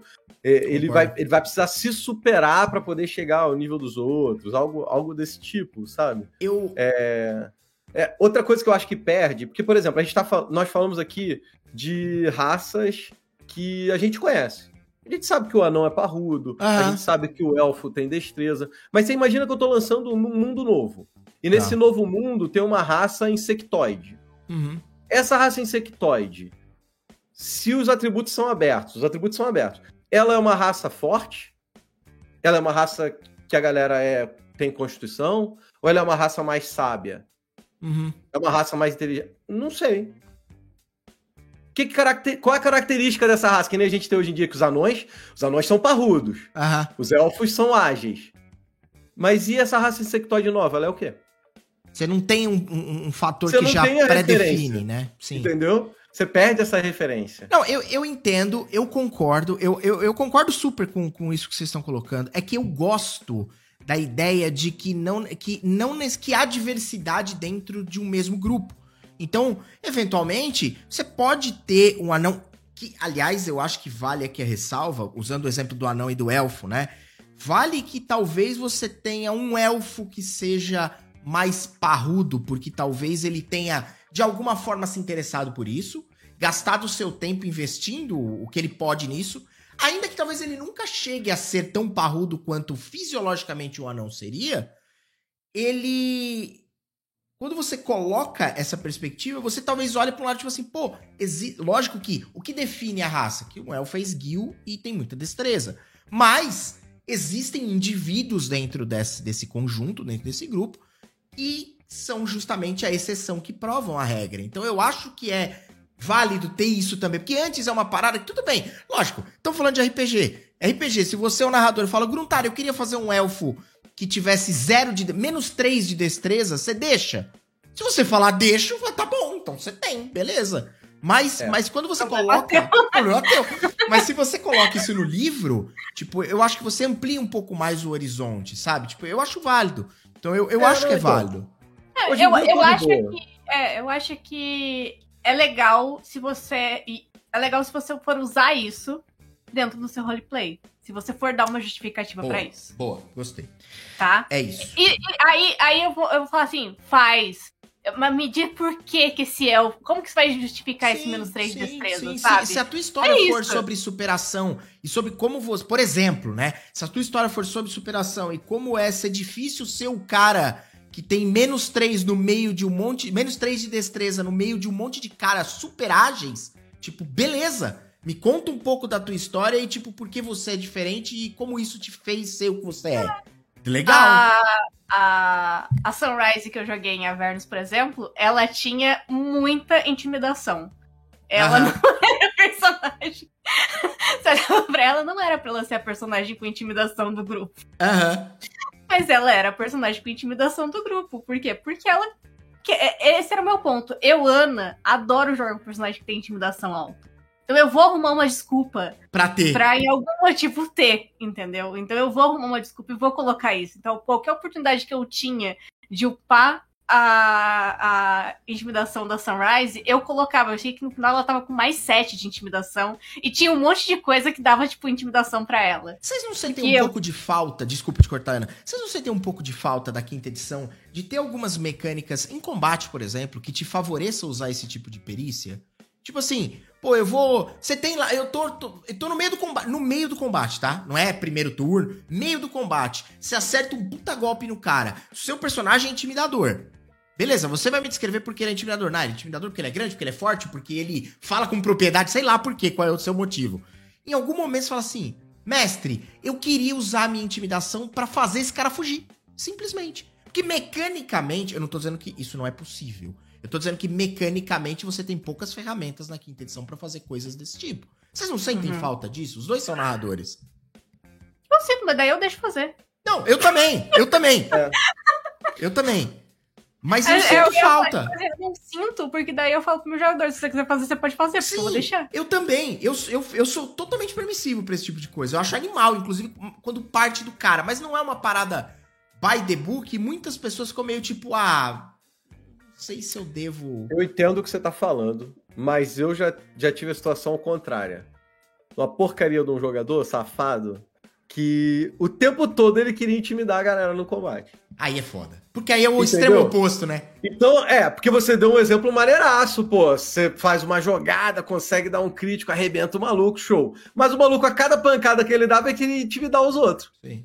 Aí, meu irmão, é, pô. foda. É uma tipo balança, assim, é uma balança o difícil. monstrão tá lá. Monstrão sinistro, sabe? Vê o humano ali, tá? Aquele humano ali, cara, que se dane esse humano aí, tá Sim, ligado? sim, Vou cortar ele no meio igual. Ele não tá nem aí Sim. se você é forte ou não. Sim. Não, então, cê- assim, e aí na hora de balancear isso tudo aí, a Wizard, eu acho que ela simplesmente falou que se foda, tira fora. É, deixa. o, Essa mestre, o mestre arbitra do jeito que ele quiser e foda-se, Pô, tá ligado? Não vou Você falar imagina, você imagina a Vecna, cara, décadas planejando a parada, montando o, o- todo o plano dele, e aí de repente no combate final a porcaria do Bárbaro dá um grito e ele vai se intimidar. Ah, velho. Fala, Sim, sim, sim. sim, O sim. Bárbaro talvez não, mas se for o Bardo. É, então, se tocar uma luz, então aí. Não, mas, mas, mas eu entendo, eu entendo. É, é, é uma ciência. Essa ciência é uma ciência bem complicada. Porque você tá lidando com, com várias pessoas, com vários personagens, e com, e com o cara que talvez ele vai fazer é, de boa, ele vai usar isso ponderadamente quando fizer sentido. E talvez o cara que vai tentar explorar isso de alguma forma, que nem o exemplo que você deu, que é justamente, puta, agora é. Beleza, eu bati o cara. Mano, é um dragão isso vermelho, o ápice da ganância, da malevolência, o símbolo do Dungeons and Dragons. Eu dei um golpe nele, mestre, intimidei. Não, mano, é um dragão que tá cagando pra você, tá ligado? Tipo, ele é uma criatura isso ancestral, foda-se você. Sabe, tipo. É por isso que existe o clássico regra da casa, né, gente? Que você tem que respeitar a regra da casa. Pode Sim. isso na casa? Pode, então poder. Pode, É, respeita a regra da casa. Ela é mais importante, às vezes, do que a própria regra descrita no livro. Com certeza. Então, eu, eu inclusive, na- na- uma das regras principais na- quando eu jogo D&D é a regra de boniteza do personagem. Além de todos os dados que você rola, que a gente sempre rola os atributos, você vai rolar mais um dadinho ali pra ver o quão bonito você é. A, re- a regra de boniteza, ela tem que estar presente, é isso. Tem que rolar no dado. Tem que rolar. Vai rolar mais Uhum. 4, 6. Não vou pegar ninguém nunca. Adoro. outra coisa que eu queria trazer do Taxas é. Deixa eu só voltar uma Deixa, parada. lógico. Porque o, o- esse negócio do atributo, o bônus do atributo, não é a única coisa que o Tasha traz. Não, não. E aí? não, não, não. O negócio do atributo, eu hoje em dia tô conformado, tá beleza, faz do jeito que quiser o boneco e tudo bem. É, mas ele traz uma outra parada que você pode mudar aquelas características da, da sua raça, da sua ancestralidade. Sim. Então, segundo o Tasha, hoje em dia, você pode ter um humano com Dark Vision, por exemplo. Aham, sim, perfeito. Você tem essa, Essa liberdade de parte- customização. Essa parte eu não gosto, não permito, odeio do fundo do coração. Porque aí que você quebra o- descarregou o tudo da, balanceamento. cla- da raça e a raça passa a ser só uma skin, tá sim, ligado? concordo com você. Aí isso, isso eu não gosto, não. Pra mim tá. E joga com outra coisa, né? É. Coisa pra jogar. É, eu, eu, eu, eu concordo com essa parte. E tem, tem uma outra. Isso aí eu não sei se é do Taxas, aquela Custom Lineage, que é tipo a sua linhagem que você consegue modificar. Que é basicamente. exatamente isso. É esse, né? Que ele te dá um, É isso que eu tô falando. preset de coisas e você escolhe. E aí é bem o que você falou, que aí, tipo, sei lá, aí é meio. Aí a raça vira skin, velho. Vira só uma skin, pô. Aí a roupa, eu tô usando roupa de humano, roupa Isso. de elfo, roupa de anão. Não precisava nem ter humano, né, gente? Você vai jogar um jogo medieval pra jogar de humano? De humano? Porra, de humano basta Aí, eu! aí eu me revolto. Eu- eu- esse é um negócio que me revolta na minha mesa. O Porra. jogador vem jogar de humano na minha mesa, eu me revolto. Esse é um negócio. Caraca, Aninha, mas tá vendo? Eu adoro jogar de humano, velho. Ah, Bruno, pelo amor de Deus, você vai jogar jogo Não, medieval pra jogar de humano. Normalmente eu jogo de anão e pá, mas eu adoro. Eu, eu não ligo de jogar. Eu acho. Porque eu sou guerreiro, né, cara? Elfo, então. É, é, é, às vezes eu faço meio elfo. Meu, meu último boneco, qual boneco que eu tava jogando? Onde eu tava jogando? No, lá no Pathfinder, eu tô jogando Pathfinder de meio elfo. Eu pensei que você ia falar, eu, pô, eu fiz um humano, aí eu comprei um carro, montei uma casa, casei. Aí vira, Não. vira The Sims, Vai né? Eu, eu não sei explicar, velho. Eu gosto de jogar de humano, eu não sei caso no. RPG. O quê? Eu adoro casar no RPG. Você adora o quê? Não entendi. Casar no RPG. De, de todas as maneiras possíveis e diferentes também. né? Nada, casar e ter filho no RPG é a minha vida. Eu tenho uma vida normal. Você sabe que eu aprontei pro personagem da Ana, né? Por quê? Não, conta aí. Ah, não sei se eu quero dar esse spoiler aí. Ah, mas agora você começou, termina. Ah, então, lá em Avernus, é a, o perso- a personagem da Ana tem uma, uma relação com outra personagem dentro do grupo. Tá, Elas começam a se gostar e elas começam a namorar. perfeito. Aí eu, na minha mente doentia, apareceu uma droga do NPC lá que era uma sucubus. Tá, ok. Vamos Pior que essa sucubus não tem no, no, no negócio. Eu, eu inventei ela porque eu achei que tava muito sem graça a dungeon. Eu queria ter um, um- alguém ali pra poder dar um tchan. Porque senão era dungeon basicona de americano jogando. Vai numa sala, mata o monstro. Vai na outra sala, Sim, mata o monstro. Vai na outra sala, mata o monstro. Eu falei, não, não quero isso. Quero fazer uma parada diferente. Inventei a sucubus. E aí não sei como que pra dentro do jogo descambou o negócio que a Sucubus aí, a minha mente doentia, ela é meio tarada e viu as duas ali. Não é que ela era tarada, ela viu a, o carinho que as duas se tratavam, ela queria participar daquele negócio. E aí a gente fez um. Detalhe um foi. Não, mas foi, mas foi, foi legal porque assim, detalhe foi, todo mundo entrou no inferno e falou assim: ninguém vai fazer pacto, entendeu? Vocês vão entrar no inferno, ninguém vai fazer pacto. Ninguém. Ah, erro. Entendeu? é. Primeira coisa que chegaram no inferno, tava todo mundo fazendo um pacto de. Cinco minutos. É aquele meme do, do. Ninguém vai fazer três minutos depois, tá ligado? Tipo, todo mundo tinha um prato pacto assinado já. Jogador é só se apertar um pouquinho ali, aqui e ali, que rapidinho ele vai. Ah. E, e pior que fui eu, eu que aceitei o negócio.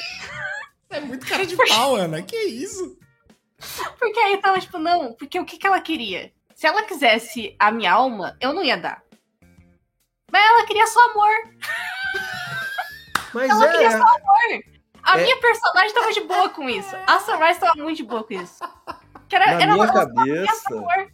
Na minha cabeça era exatamente isso. Ela, ela percebeu, ela viu a intimidade que as duas tinham, o amor que elas tinham, e ela ficou, ela ficou com inveja. Ela queria ali ela pra queria ela participar. também, tá ligado? Ela queria participar. Foi assim que eu, que eu imaginei. Cara, Mas aí eu tenho uma regra no meu jogo, né? Nas minhas mesas, que é transou, fez filho. Ah, é? É 100% de fertilidade. Transou, fez filho. Só que, pô, eram três meninas, né? E, E aí, aí? como é que faz filho? Três meninas biologicamente não dá, Tá.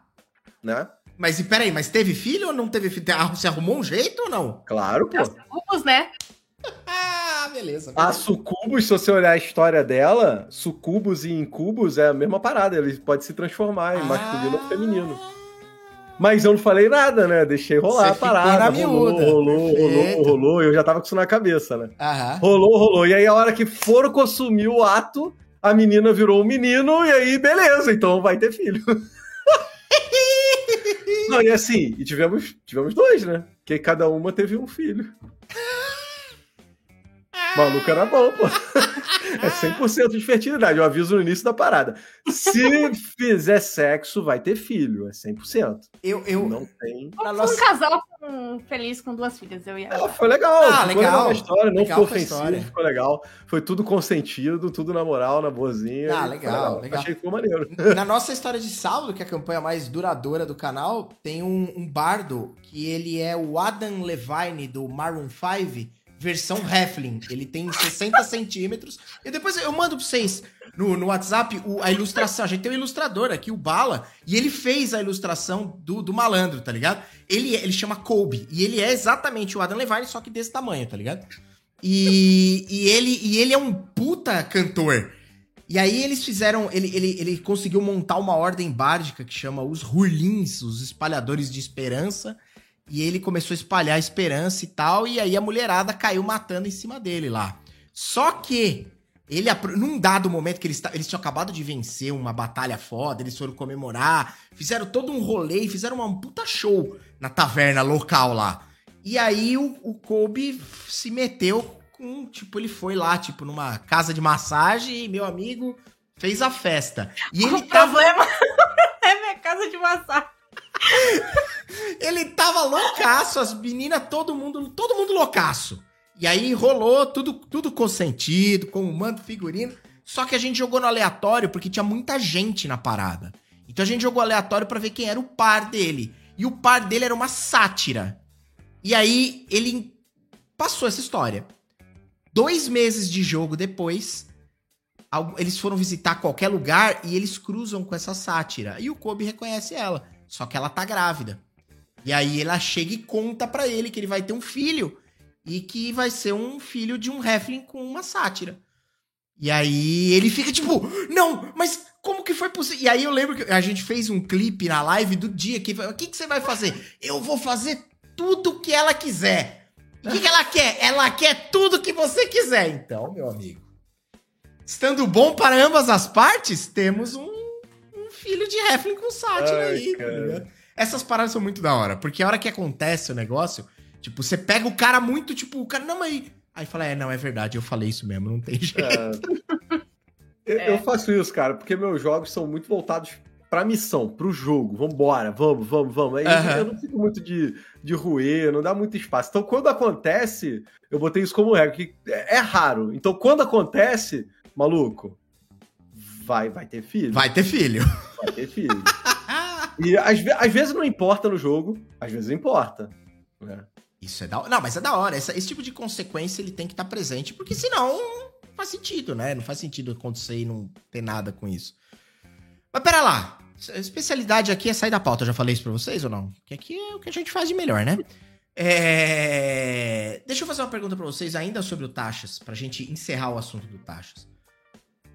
Beleza, tem muita coisa no Taxas. Gruntar posicionou aí, é real. Eu- a, gente falou aqui do lance da, da, da linhagem e, e- e da raça e tudo mais.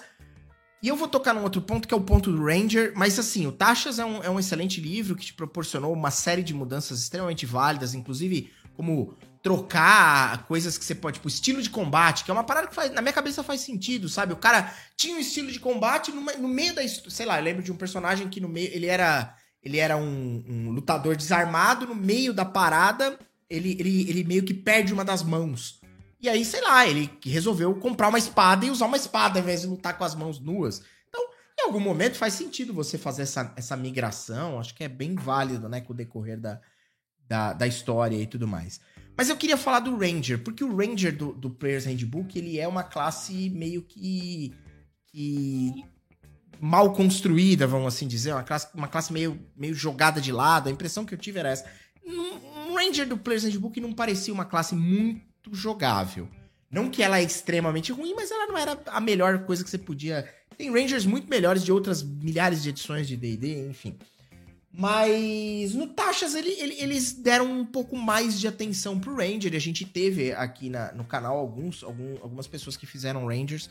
E eu gostei do resultado. E eu queria saber o que, que vocês acharam, se tiveram essa experiência, esses jogadores que, que jogam com vocês, ou vocês mesmos chegaram a jogar com esse Ranger modificado, com essas novas habilidades, né? Do, que o Tasha trouxe pra, pra classe. O que, que vocês pensam a respeito? Eu, eu comecei a jogar, a gente, eu comecei a jogar no Perdidos do Play, inclusive, uh, em uma... Na nossa mesa, inclusive, se Ramon estiver aí ainda, a gente tem que voltar com a nossa mesa. É... Esperando um convite gente... aqui pra jogar no Perdidos no Play, só deixando claro, viu, Ramon? Olha, eu nunca, nunca joguei com o dia, hein, Ramon? Olha lá, segue, segue o baile. É, fica aí. É, mas a gente não. Eu não cheguei a jogar, acho que a gente não passou do terceiro nível, assim. Então eu não joguei tanto. Mas eu tava curtindo bastante. Eu tava gostando. E. O Ranger, pra mim, sempre foi a. A classe meme. Como assim? sabe? Tipo, aí eu não gostava de jogar de Ranger, sabe? Tipo, eu sempre. De todo, tudo, tudo, se eu fosse escolher qualquer coisa, eu nunca ia escolher Ranger. Mas... Eu, eu sempre fui a pessoa de escolher bárbaro para jogar. Tá. Eu gosto de dar paulada. Eu gosto de meter soco. Frases soltas seriam incríveis, né? Segue. Eu, eu gosto de brigar, entendeu? Eu gosto de jogar com aquele personagem que eu vou bar frente e vou dar soco na cara das pessoas. É isso que eu gosto. tá, ok. É, é isso. E Desde que eu comecei, meu primeiro personagem em D&D, quando eu comecei a jogar, era um anão bárbaro e eu segui essa vida de eu era guerreiro, era bárbaro, guerreiro e bárbaro. E aí, aos poucos, eu fui começando a jogar um pouquinho com Arlok e tal, e aí eu fui, né, tipo, você joga, você vira mestre, você joga com qualquer coisa. Sim. Mas uh, Ranger sempre é aquela coisa que eu torci o nariz, assim, demais. Mas daí quando eu fui fazer, é, veio Tash e tal, ali um pouquinho mais, aí veio essa mesa de o do gelo, eu sempre esqueço o nome da. Rime of the Frost Maiden. Rime of the Frost Maiden. Eu, a minha personagem ia caber muito bem como uma Ranger. Aí eu falei, tá, beleza, eu vou, vou jogar de Ranger. E. E eu comecei, eu tava tipo, hum. Pô, vai ser legal, hein? Só que aí a mesa acabou cancelando e eu não continuei. Mas eu acho que pode ser uma coisa que. Ainda apesar de não ser o meu estilo, eu acho que ele ficou melhor. Uhum. Ele, é, ele ficou bem melhor do que era antes. Porque, sei lá, antes parecia que, tipo, todas as raças tinham. Todas as classes tinham o seu potencial. E o Ranger ficava perdido, sabe? Tipo, é como se ele tivesse, tipo assim. Oi, tô aqui atrás. Sim. Não sim. tinha graça. Sim. O problema é que ele não é um lutador tão bom quanto um guerreiro, quanto um paladino. Ele não vai ser um cara que vai ser que vai pro lado mágico, sei lá, como um druida, ele fica meio, nesse meio do caminho, o companheiro animal dele é meia boca, aí que eu acho que entra com o Tasha bem, porque o companheiro animal no Tasha é bem melhor, né? Uhum. dá para usar. Uma coisa que eu não gosto muito do Ranger de modo geral é, é, a ideia de que o companheiro animal, aquele bicho, ele é sumonado. É, isso é meio eu esquisito, acho, né? Eu, eu, eu acho ruim, porque eu sempre. Aquelas histórias dos, dos filmes antigos, você tem o Ranger, que ele tem um cachorro, um lobo de estimação. E ele tá junto, junto né? com ele, tá é, junto é. o tempo todo. É Aquele bicho morrer vai ser um baque na vida do cara, pô. É um irmão, é um Sim. filho para ele, sabe? E, mas aí, aí o D&D perdeu isso, né? Eu acho que... É, é verdade. É, é a minha única ressalva, assim. A gente estava fazendo no Pact exatamente a ideia é essa: a gente ia botar um companheiro animal mais forte, é... mas se ele morresse, você ia ter um trabalho para poder pegar outro, tá ligado? Não é tipo, sumona aí no dia seguinte de volta o bicho. é, porque senão vira uma parada meio Pokémon, né? Eu saco é... ele de uma é. Pokébola, jogo ele, ele pup, parece e tá tudo bem, né? Você não tem apego é. muito a esse rolê, né? Pois não, é. não que você não tenha apego a Pokémons, mas você não tem apego ao. Mas. Bicho sistemicamente falando, o Ranger do, do Taxas melhorou bastante. Ele ajuda muito. Não é que Ranger não. Eu acho que é mais ou menos balanceado. Uhum. Rangerzinho no meu grupo lá de Sombras da Guerra dava dano pra caceta, velho. Você uhum. construir a build dele certinho, como arqueiro ele funciona bem. É, Mas é. Tá bem. É. Tem, tem a, a- uma subclasse do, do, do Xanatar, o Gloomstalker, que maluco, tem um que, que joga Aham. com a gente, que é um absurdo que bate, viu? Cara, por mais que a galera reclame, D&D Quinta Edição é muito balanceado, velho. Sim, sim. É que às vezes as classes fazem coisas muito diferentes, a proposta da classe é Propostas diferente, são mas, é, mas ele é, é- é muito bem balanceado. E, e se você estiver jogando um jogo de exploração, por exemplo, como o Rhyme, cara, é essencial você ter um Ranger no grupo. É essencial você ter um Ranger no grupo. Você tocou num ponto que eu acho que, que boa parte das reclamações eu acho que, que fazem. Elas param de fazer sentido a partir do momento que você tem esse tipo de história. Se você tá numa história de exploração, especialmente de ermos, né? Lugares muito, tipo, distantes de tudo, aonde a civilização não é. ah, Você tem pontos de civilização, você não tem só civilização. É só um monk que não faz nada. Desculpa, não consegui não ler. O, Volk, ele faz muita coisa na mesa do Gruntar, ele morre, inclusive.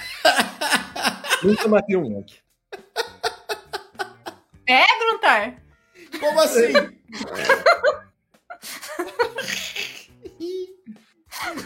Cara, é, então, aconteceu isso no rolo dado, velho.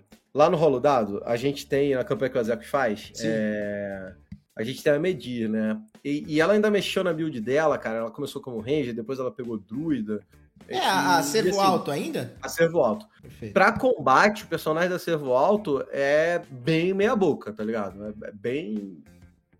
É bem mal menos. É... E aí, tava uma sensação dessa de tipo, caraca, o personagem não tá rendendo. E até o Azekos fazer uma campanha, um- um- umas duas, três sessões, um pouco mais baseadas em exploração. Aí o boneco brilhou. E, e é muito por aí, né? De- às vezes depende um pouco do estilo do jogo. Você tá com um Ranger que vai brilhar na exploração, mas nunca tem exploração na aventura, aí ferrou. É isso, é isso, é isso. E eu acho que é muito isso, né? Falta, talvez falte essa comunicação entre o mestre e o grupo, talvez. Tipo, que tipo de aventura a gente vai jogar? É, é Que verdade. tipo de aventura vocês querem fazer, tipo, personagem pra jogar? Eu tô jogando Verdade. Strixhaven, né? Uhum. E aí eu falei, pessoal, pessoal, a gente vai jogar dentro de uma escola. Perfeito. A aventura de vocês vai ser fazer provas. Sim, Literalmente, vocês vão Sim. ter provas pra fazer. sim. Vai fazer um bárbaro burro que vai dar porrada É. em todo mundo. Não, você vai fazer um Ranger pra quê? Exato, você vai Não explorar vai ter o que exploração. dentro da escola, né? Ação, sabe? Tipo, não tem isso. Vai Mas ter umas fizer- dungeons. Não vai Mas se fizer um monge, vai dar certo. Mago. Hoje tá certo. Mago dá. Só que né, não vai fazer um Ranger ali, sabe? Tipo, e eles estão com personagens bem legais, assim. Tem clérigo, tem, tipo, tem bastante sorcerer no grupo. Então, ah, eles fizeram personagens legais, mas eu acho que isso, isso é muito importante. Você conversar sobre que tipo de jogo você vai fazer. É. A gente tava jogando Tumba, por exemplo, e não Hum. tinha Ranger na mesa. É. Era uma galera que se perdia a todo momento. É o tipo de coisa que, que faz muita falta para algumas circunstâncias. É o que o Gruntar falou, é a proposta da classe, é a, é a mecânica es- específica daquilo, né?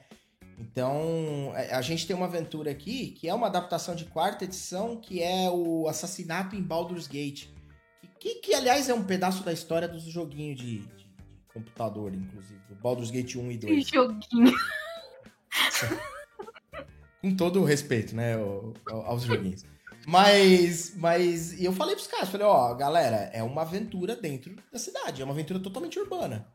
Então, façam coisas que sejam coerentes com isso e tragam personagens e backgrounds que são coerentes com isso. Porque se você for trazer, meu personagem é um explorador de montanha, fala, mano, você tá fazendo o que aqui, tá ligado? Tipo, não tem por que você nem tá aqui, né? Vamos fazer outra coisa? Então, enfim. Antes da gente levar essa conversa pro fim, eu quero entrar num assunto polêmico. Mentira, não tem nada de polêmico. Era só Pode. pra. Oi? O que, que você falou? Falei, mamilos. Mamilos, polêmico. Não.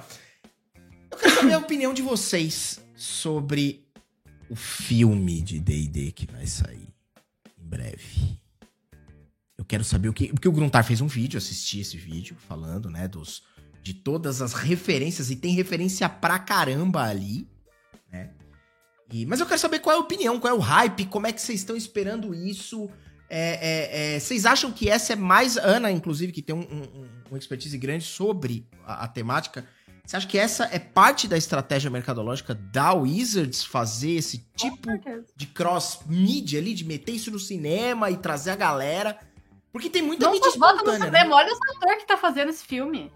Olha o quê? Desculpa, eu não entendi. Olha os atores sim, que estão nesse filme. Sim, exato, exato. A gente não tem nominho bosta ali, não. Exa exatamente. Sabe? A gente não tem qualquer nominho. Sim, sim. É, a gente tem atores que são jogadores de D&D, que né, conhece tudo mais, mas a gente tem atores também que são tão com o nome em alta em produções uh, que têm é, relevância no momento para um público alvo uh, que que é mainstream, sabe? A gente tem, tipo, atores, tipo, de, de atrações da Netflix de mainstream, sabe?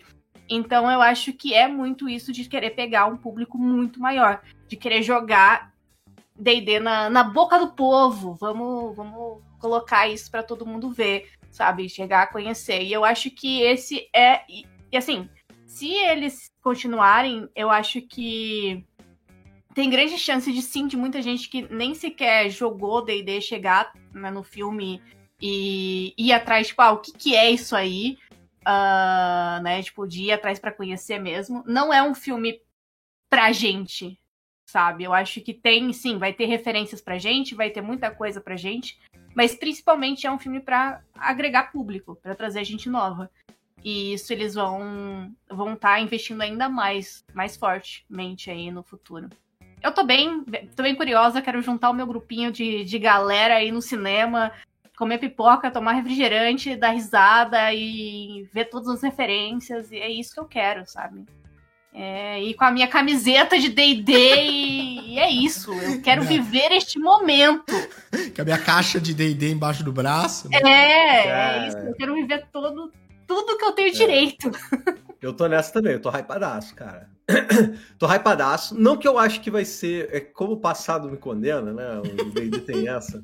É, eu não acho que vai ser um filme espetacular, maravilhoso, tá ligado? Eu, eu tô esperando um bom filme, mas eu tô muito hypado, porque para mim um bom filme já, já tá suficiente. Uhum. É, no vídeo que eu fiz lá, teve um monte de comentário no YouTube. A maior parte da galera tá animada, mas tem uns, tem uns malucos que são mais críticos, e eu entendo. Tem gente reclamando que, tipo, Bruno, tá, parece que vai ser só um filme cheio de piadinha, um monte de piadinha. Eu queria ver um filme épico do D&D. Eu falo, cara, beleza, eu te entendo, mas eu acho que não é o foco dos caras. Eles querem, como a Ana falou, trazer uma galera, é, uma galera nova para o jogo, atingir o maior número de pessoas possíveis, e eles vão seguir a fórmula da Marvel, e é isso aí, cara. É. E vamos, vamos falar real. Uma mesa de D&D não é um negócio épico. Gente, gente, por mais que você tente, por mais que você queira, por mais que você fale que sua mesa de D&D é a melhor mesa, é a mais épica possível. Tenha dragões, Tiamat, tudo que você queira. Vai ter o. Como é que é o nome do, do personagem lá? Do. Colby. O Colby. Que é o, é o Adam Levine de 60 centímetros. Vai, Exatamente. Vai ter igual tinha na minha mesa, o Paco, a alpaca, que era um. um um bardo meio opaca que virava. Que era um bardo do glamour que virava o. o virava um ator super bonito quando ele se transformava, sabe? Tipo, era basicamente isso. Toda mesa de D&D tem os seus momentos escrachados. Sim. Você não vai ter isso no filme? Tá errado! Sabe? Ah, tipo... Cara, e para mim o segredo é essa mescla não é que não vai ser um filme épico, eu acho que vai ter uma missão séria. Eles vão, vão tentar impedir lá o, o Jedi, os, Magos Vermelhos e, e, tudo mais. Eu acho que vai ter essa parada, mas vai ter o lado galhofa do DD, da mesa de RPG. E muita gente tava falando do Guardiões da Galáxia, né? Uhum. Que eu acho que é uma ótima comparação. Eu, eu, eu adoro o filme do Guardiões da Galáxia, cara. Eu acho muito maneiro o filme. O ponto que eles conseguiram de humor e de seriedade, eu, eu, eu, acho perfeito, pô. Guardiões da Galáxia vai dizer que não é um filme sério? É um filme sério, pô. Sim. Eles lutam lá contra o. Esqueci o nome do É, eles lutam lá contra o vilão e é uma parada épica, o maluco vai destruir o planeta e eles têm que impedir. E ao mesmo tempo é um filme super divertido. Divertido no ponto, tá ligado? E se o D&D for a mesma coisa para mim, se o filme for a mesma coisa, eu tô felizaço. Uhum. Não, eu, eu, concordo. Eu, eu acho que você tem um monte de referências. Eu acho que a gente vive um momento de referências e vive um momento muito especial é, é, pro, pro, pro Dungeons and Dragons de uma forma geral, sabe? A quantidade de referência que a gente tem sendo inserida na cultura pop de uma maneira geral não, aí. Não, é, não só pro Dungeons and Dragons, né? Referências e essa nostalgia é uma tendência nos próximos anos, tanto nesse ano como no próximo, até 2024. Uhum. Uh, atualmente, os co-hunters, né? Toda essa parte de, de marketing. É uma tendência a gente estar tá nessa vibe de uh, revisitar o passado. Será que isso tem a ver com o lance da pandemia? Não sei, mas é uma, uma tendência real em tudo. Uhum. Moda, a gente tá nessa revisitação ao passado uhum. e tem cada vez né, tem estado mais forte em tudo, basicamente. Então a gente tem isso em série, em filme, na moda, em tudo, no mercado em geral, é uma tendência, inclusive nas redes sociais, em tudo. Então é uma coisa que a gente vê cada vez mais forte aí. Você vê como o negócio tá ficando louco que um um negócio puxa a referência do outro. Porque, por exemplo, eu, eu tive a impressão muito grande de que a druida do, do filme do D&D tem um pouquinho, tem uma pegadazinha parecida com a Killeth do Critical Role. Não sei se vocês... Aham, sim, sim, sim. Tive, tive essa... Senti uma vibe Killeth na, na, na personagem. O próprio Critical Role, vocês assistiram a Legends of Fox Machina, a série que eles montaram, uhum. é, pô, ficou muito legal. E é, é um pouco uhum. galhofa também a é. série, né? Então, é, não dá pra então, se levar muito lado... a sério, né? Cara, inclusive eu achei até que eles exageraram um pouquinho. O primeiro e o segundo episódio setaram um tom que eu acho que até ficou esquisito pro resto do, do, do seriado. Uhum. Porque para mim, o Legend of Fox Máquina, você, para mim, ignora o primeiro e o segundo episódio, assiste a partir do terceiro. Eu não curti tanto assim o primeiro e o segundo, mas, mas do terceiro a... pra frente eu acho muito bom. Mas porque os é... primeiros adotam talvez um tom exagerado de galhofa. Eu é achei isso? que exageraram, cara. Achei que Entendi. exageraram na galhofa. É... Mas enfim.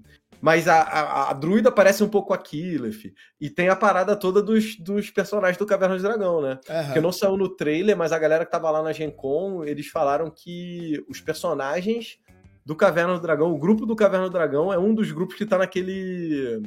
Tem tipo um coliseu, assim, ó, aquela. Uhum. Vai, vai ter uma disputa ali no labirinto. É, parece que os caras estão lá. Né? E eles aparecem em várias cenas, eles fazem Caraca. parte o Hank, o Eric, a Diana e tudo mais. Então eles vão aparecer. Eu não falei nada disso no vídeo, porque como eu não vi Sim. e eu não tinha exatamente como falar, e aí eu, eu falei, não vou citar essa parada.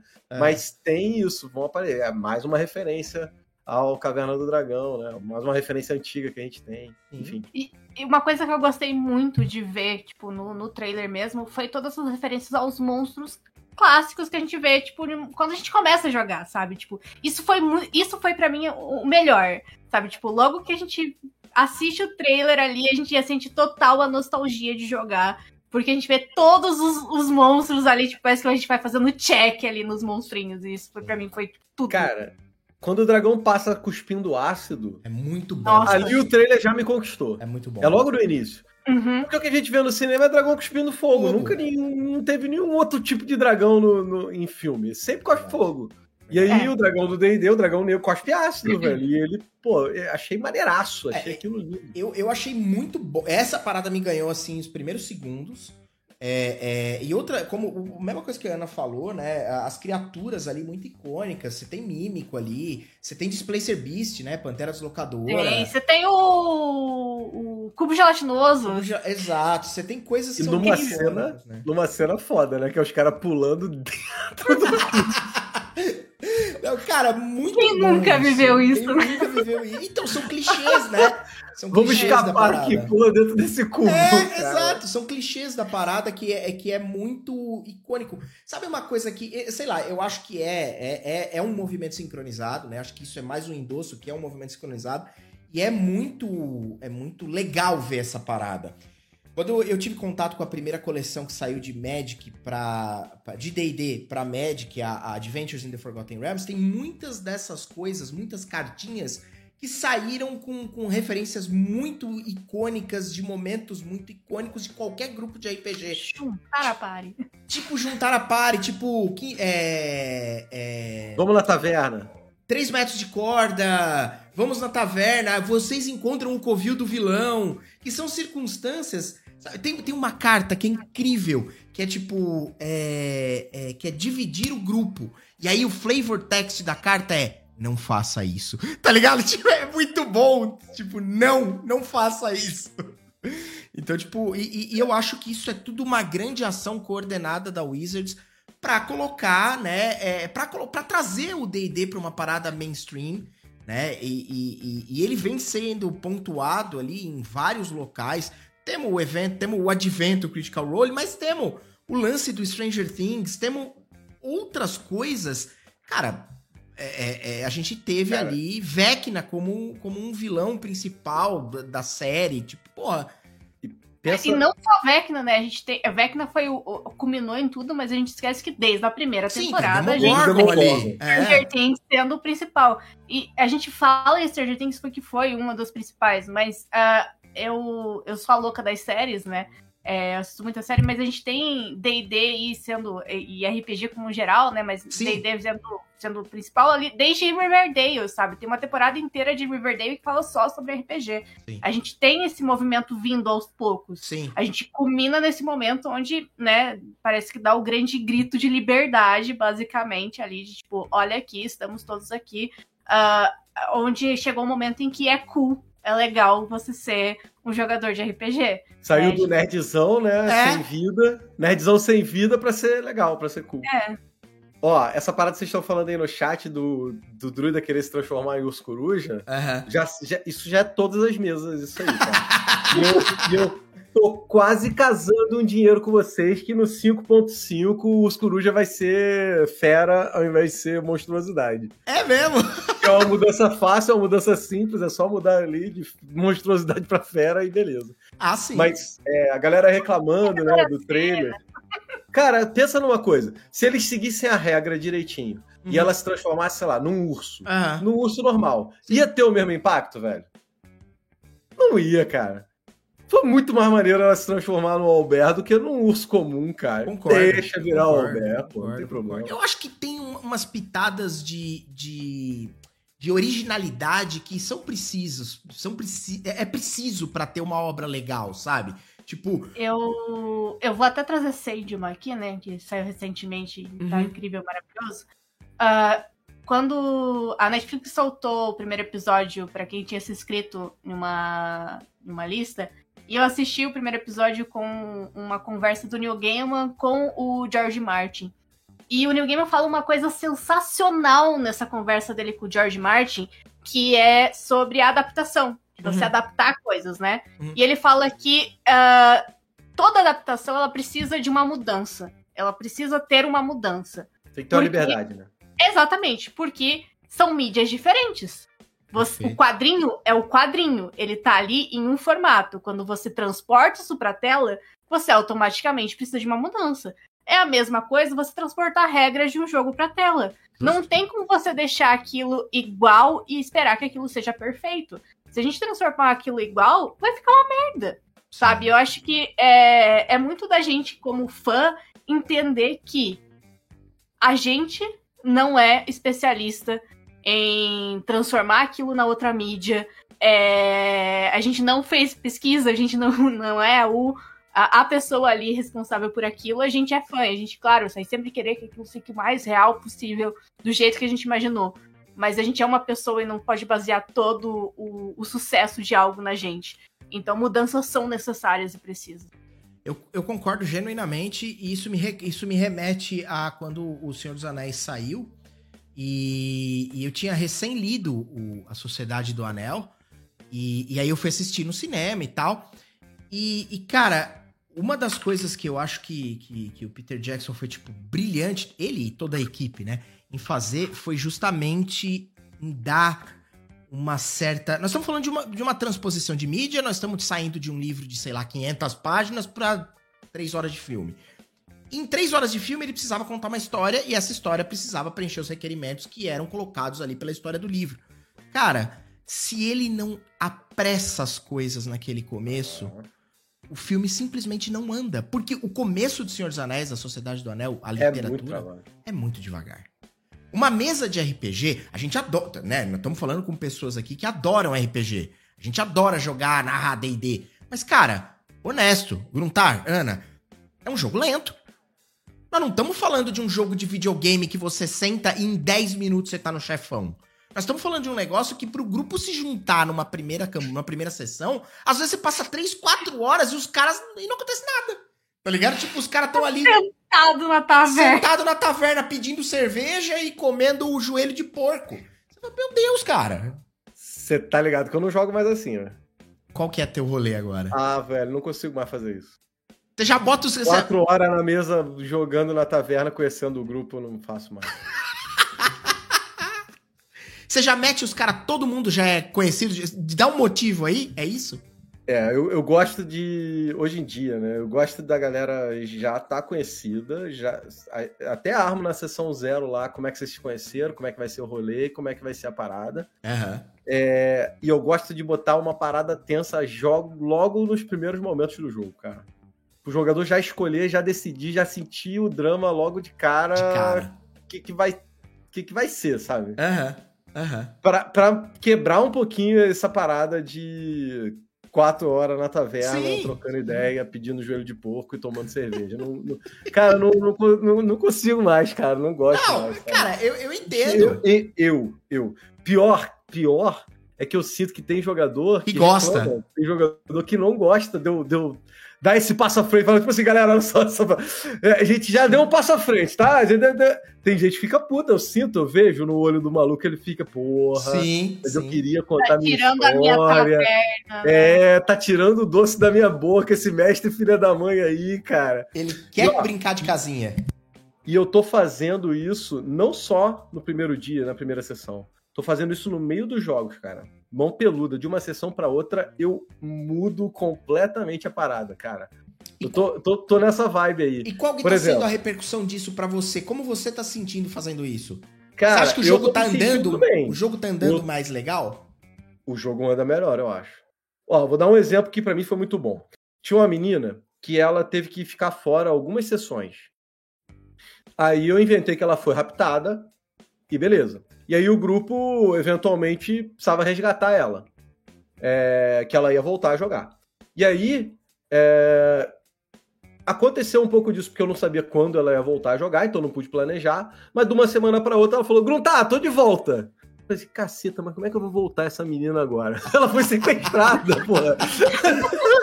É, tá, tá bom. Aí o que, que eu montei? Eu não ia chamar ela pra jogar e o grupo ia estar tipo, tá, mas e aí, vamos planejar. Aonde que ela tá?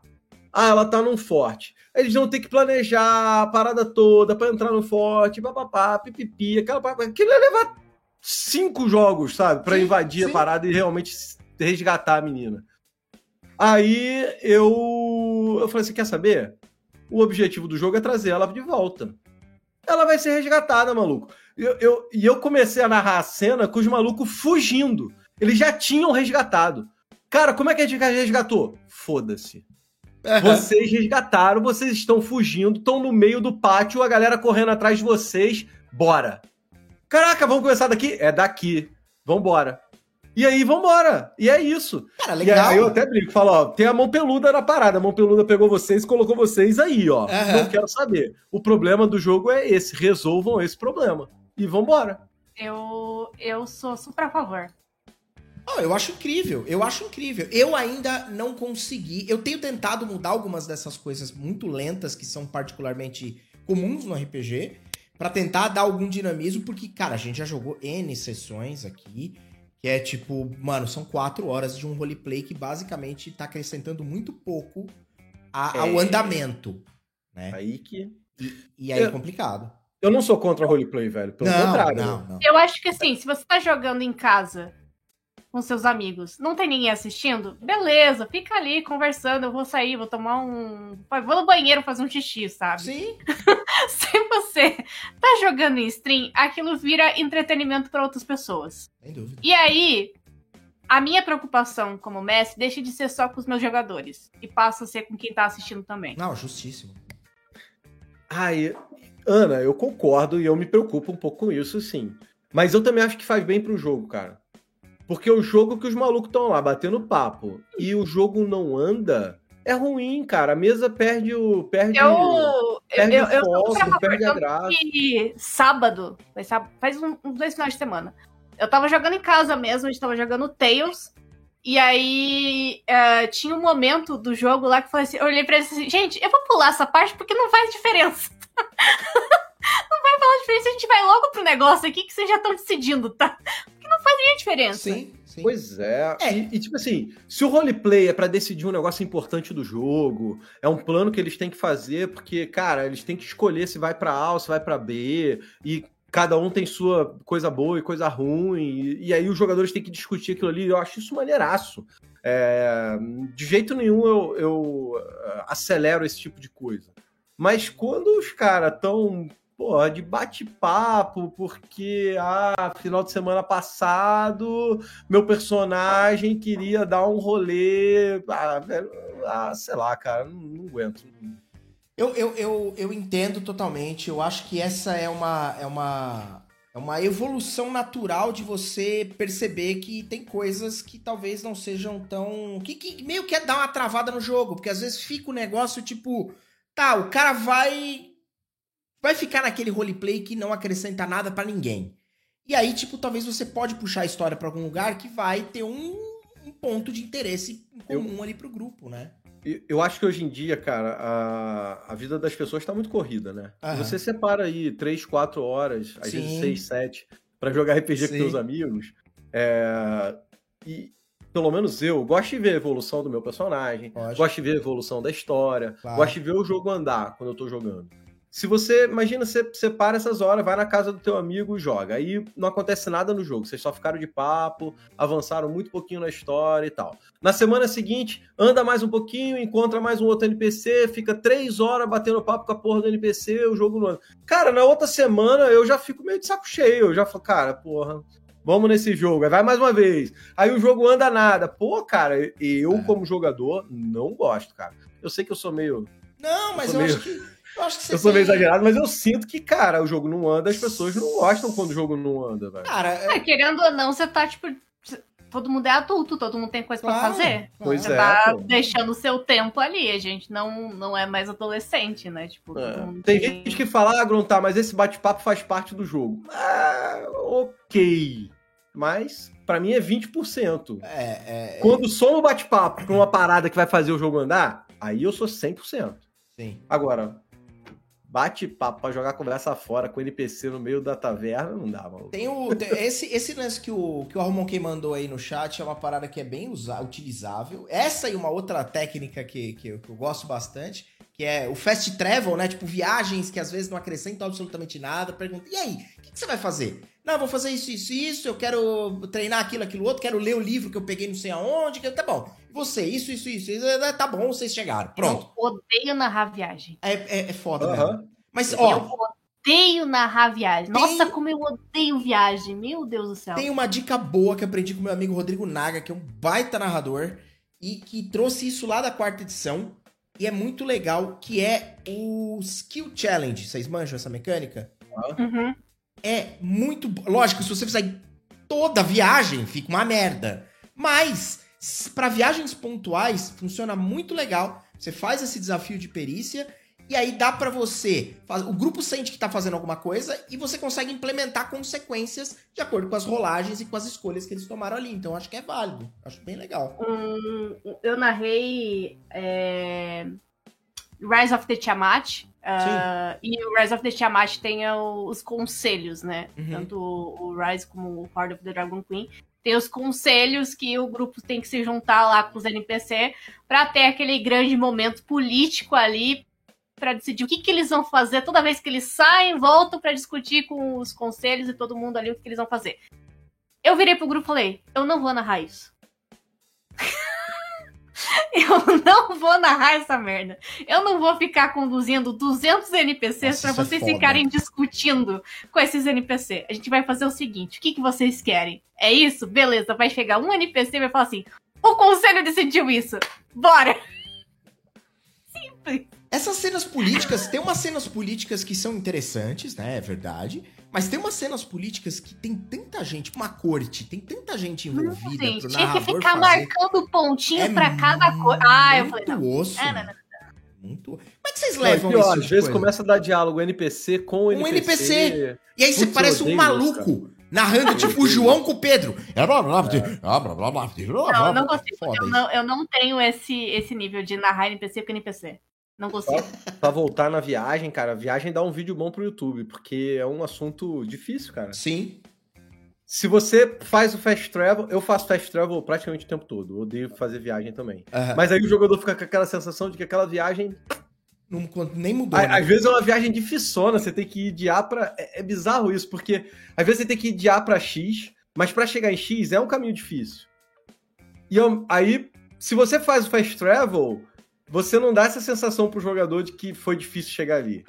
Se você faz o dia a dia da viagem, o jogo fica um saco, porque não anda, pô. O objetivo Sim. é chegar no X. Sim. Como você vai chegar no X, às vezes. Ah, que droga. Sim. E aí é, é, é, uma situação difícil, cara, esse negócio de viagem. É, eu acho que é, é verdade, eu acho que daria. Tem que ter um meio termo, eu acho. É, é, é, daria, daria um, um, um, bom ponto aí pra, pra, pra desenvolver. Dá um bom vídeo, dá um bom videozinho pro YouTube. Dá, dá, pra você, pra você justamente é, é, entender qual é o momento de meter uma viagem, tipo, puta, vou fazer uma viagem. Lógico, todo mundo sabe que, ah, se vai acontecer alguma coisa que supostamente pode ser interessante pra campanha, é legal que, há uma, que haja uma descrição super detalhada. Beleza, a gente sabe. Mas quando talvez sentir essa necessidade, quando talvez meter um fast travelzão, quando fazer um skill challenge, né? Tipo, sei lá, quando usar as ferramentas, né? A viagem junta com outro problema que eu acho também, que é o encontro aleatório, cara. Eu sei que tem gente que ama encontro aleatório, uhum. mas eu sou um dos caras que eu não gosto muito, não. Porque, a não ser, na minha cabeça, a não ser que você costure o um encontro aleatório com a história que você tá jogando, eu acho um tempo perdido ali. Sim. E aí, se eu costuro o encontro aleatório com a história, a galera fala, pô, mas aí não é encontro aleatório. Falo, é, é, não é. Realmente não é encontro aleatório. Aí eu não sei, cara. Tem gente que adora encontro aleatório. Eu. Ah, sei lá. Eu acho que o encontro aleatório é uma ferramenta legal. Na minha, na minha opinião, ela é uma ferramenta boa, especialmente para contar um pouco da, da, da geopolítica do lugar. Para esse tipo de coisa eu acho legal. Tipo assim, os caras mudam de ambiente e aí o cara tá explorando, tipo, sei lá, tá passando pelo Anaurok. O Anaurok tem uma história super densa. Então, falando de Forgotten, né? E aí, uhum. tipo, o grupo nunca entrou ali, talvez a galera não seja da região e eles estão passando por ali escoltando uma caravana. Cara, jogar um encontro aleatório específico para um ambiente desértico para contar um pouco de quem são aquelas pessoas e o que aconteceu com o Anaurok e tal, eu acho que pode ser uma ferramenta bem válida. Mas ao mesmo tempo, se você faz um encontro aleatório justamente para ser um encontro aleatório, tipo, só vou jogar na tabela aqui ver o que der eu vou meter é. lá, fica meio tipo Caralho, parece é, perda de tempo o mesmo. Que, o que eu gosto de fazer com encontros aleatórios é eu jogo na aleatoriedade, mas ele nunca é aleatório. Uhum. geralmente eu preparo esses encontros. Tipo, ah, o que, que a gente, uhum. pra onde que a gente vai? Ah, beleza, é XYZ. Uhum. Então, por exemplo, eu tava narrando, quando eu narrava uma campanha que era. É, não era nenhuma. Era uma campanha própria que eu tava fazendo. Uh, a gente tinha. Era uma ela era baseada em cidades invisíveis. Então, cidades poderiam aparecer aleatoriamente. São cidades que vão aparecendo, que é baseado em cidades invisíveis. Então, tudo poderia ser gerado aleatoriamente. Só que isso estava preparado, tipo, três, quatro ou cinco coisas já. Certo. Então, uh, isso era gerado aleatoriamente, as coisas que iam aparecer, mas já estava preparado o que ia acontecer. Assim eu gosto de fazer o encontro aleatório. Uhum. Tipo, jogar Aí, aleatoriedade no dado, mas ele tá preparado. Ele... Ó, por que, que jogar RPG hoje em dia é muito mais fácil que antigamente? Acabamos de trocar uma ideia aqui para facilitar e deixar o encontro aleatório mais maneiro, pô. É, é verdade. Cara, esse tipo Antigamente de... não tinha isso, isso, velho. Cada mestre fazia o seu e beleza, e vambora. Sim. Porque vocês me deram várias ideias aí, boas. Não, e, e to, todo mundo se, se, se colaborou com essas, com essas coisas. Isso é legal. E quem for ouvir esse programa em algum momento, vai ter outras visões ali de acordo com o que a gente tá jogando aqui. E pode surgir uma ideia bacana. Esse lance do, do Skill Challenge que eu até falei aqui, perguntei pra vocês, Aham. eu usei no final, no final da segunda temporada da mesa de sábado que rola aqui. Eu meti, tipo, o combate final, os caras tava pronto pra pegar. Não, vamos jogar, vai ser aquele combatão. Aí eu fiz um combate usando o Skill Challenge.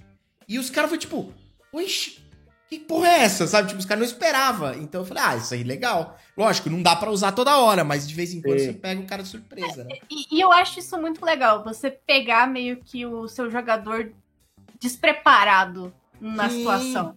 Sim. Tipo, ele é mó preparado que ele vai ali ter que usar todas as habilidades O maluco dele. já tá até contando os buffs e a magia que ele É, vai usar. né? é, é. Não precisa usar nada. Nossa, eu adoro fazer. Nossa, é o negócio que eu mais gosto de fazer. Eu tenho. Eu, eu tinha um jogador que é- foi o jogador mais merdeiro que eu tive que lidar na face da Terra, assim. Era um amigo do meu irmão, Tá. o Gustavo. A gente fala do Gustavo assim, o Gustavo, sabe aquele jogador icônico, do jogador que faz merda? Sei. Eu nunca esqueci. O, Gustavo ele foi um treinamento pra mim, assim.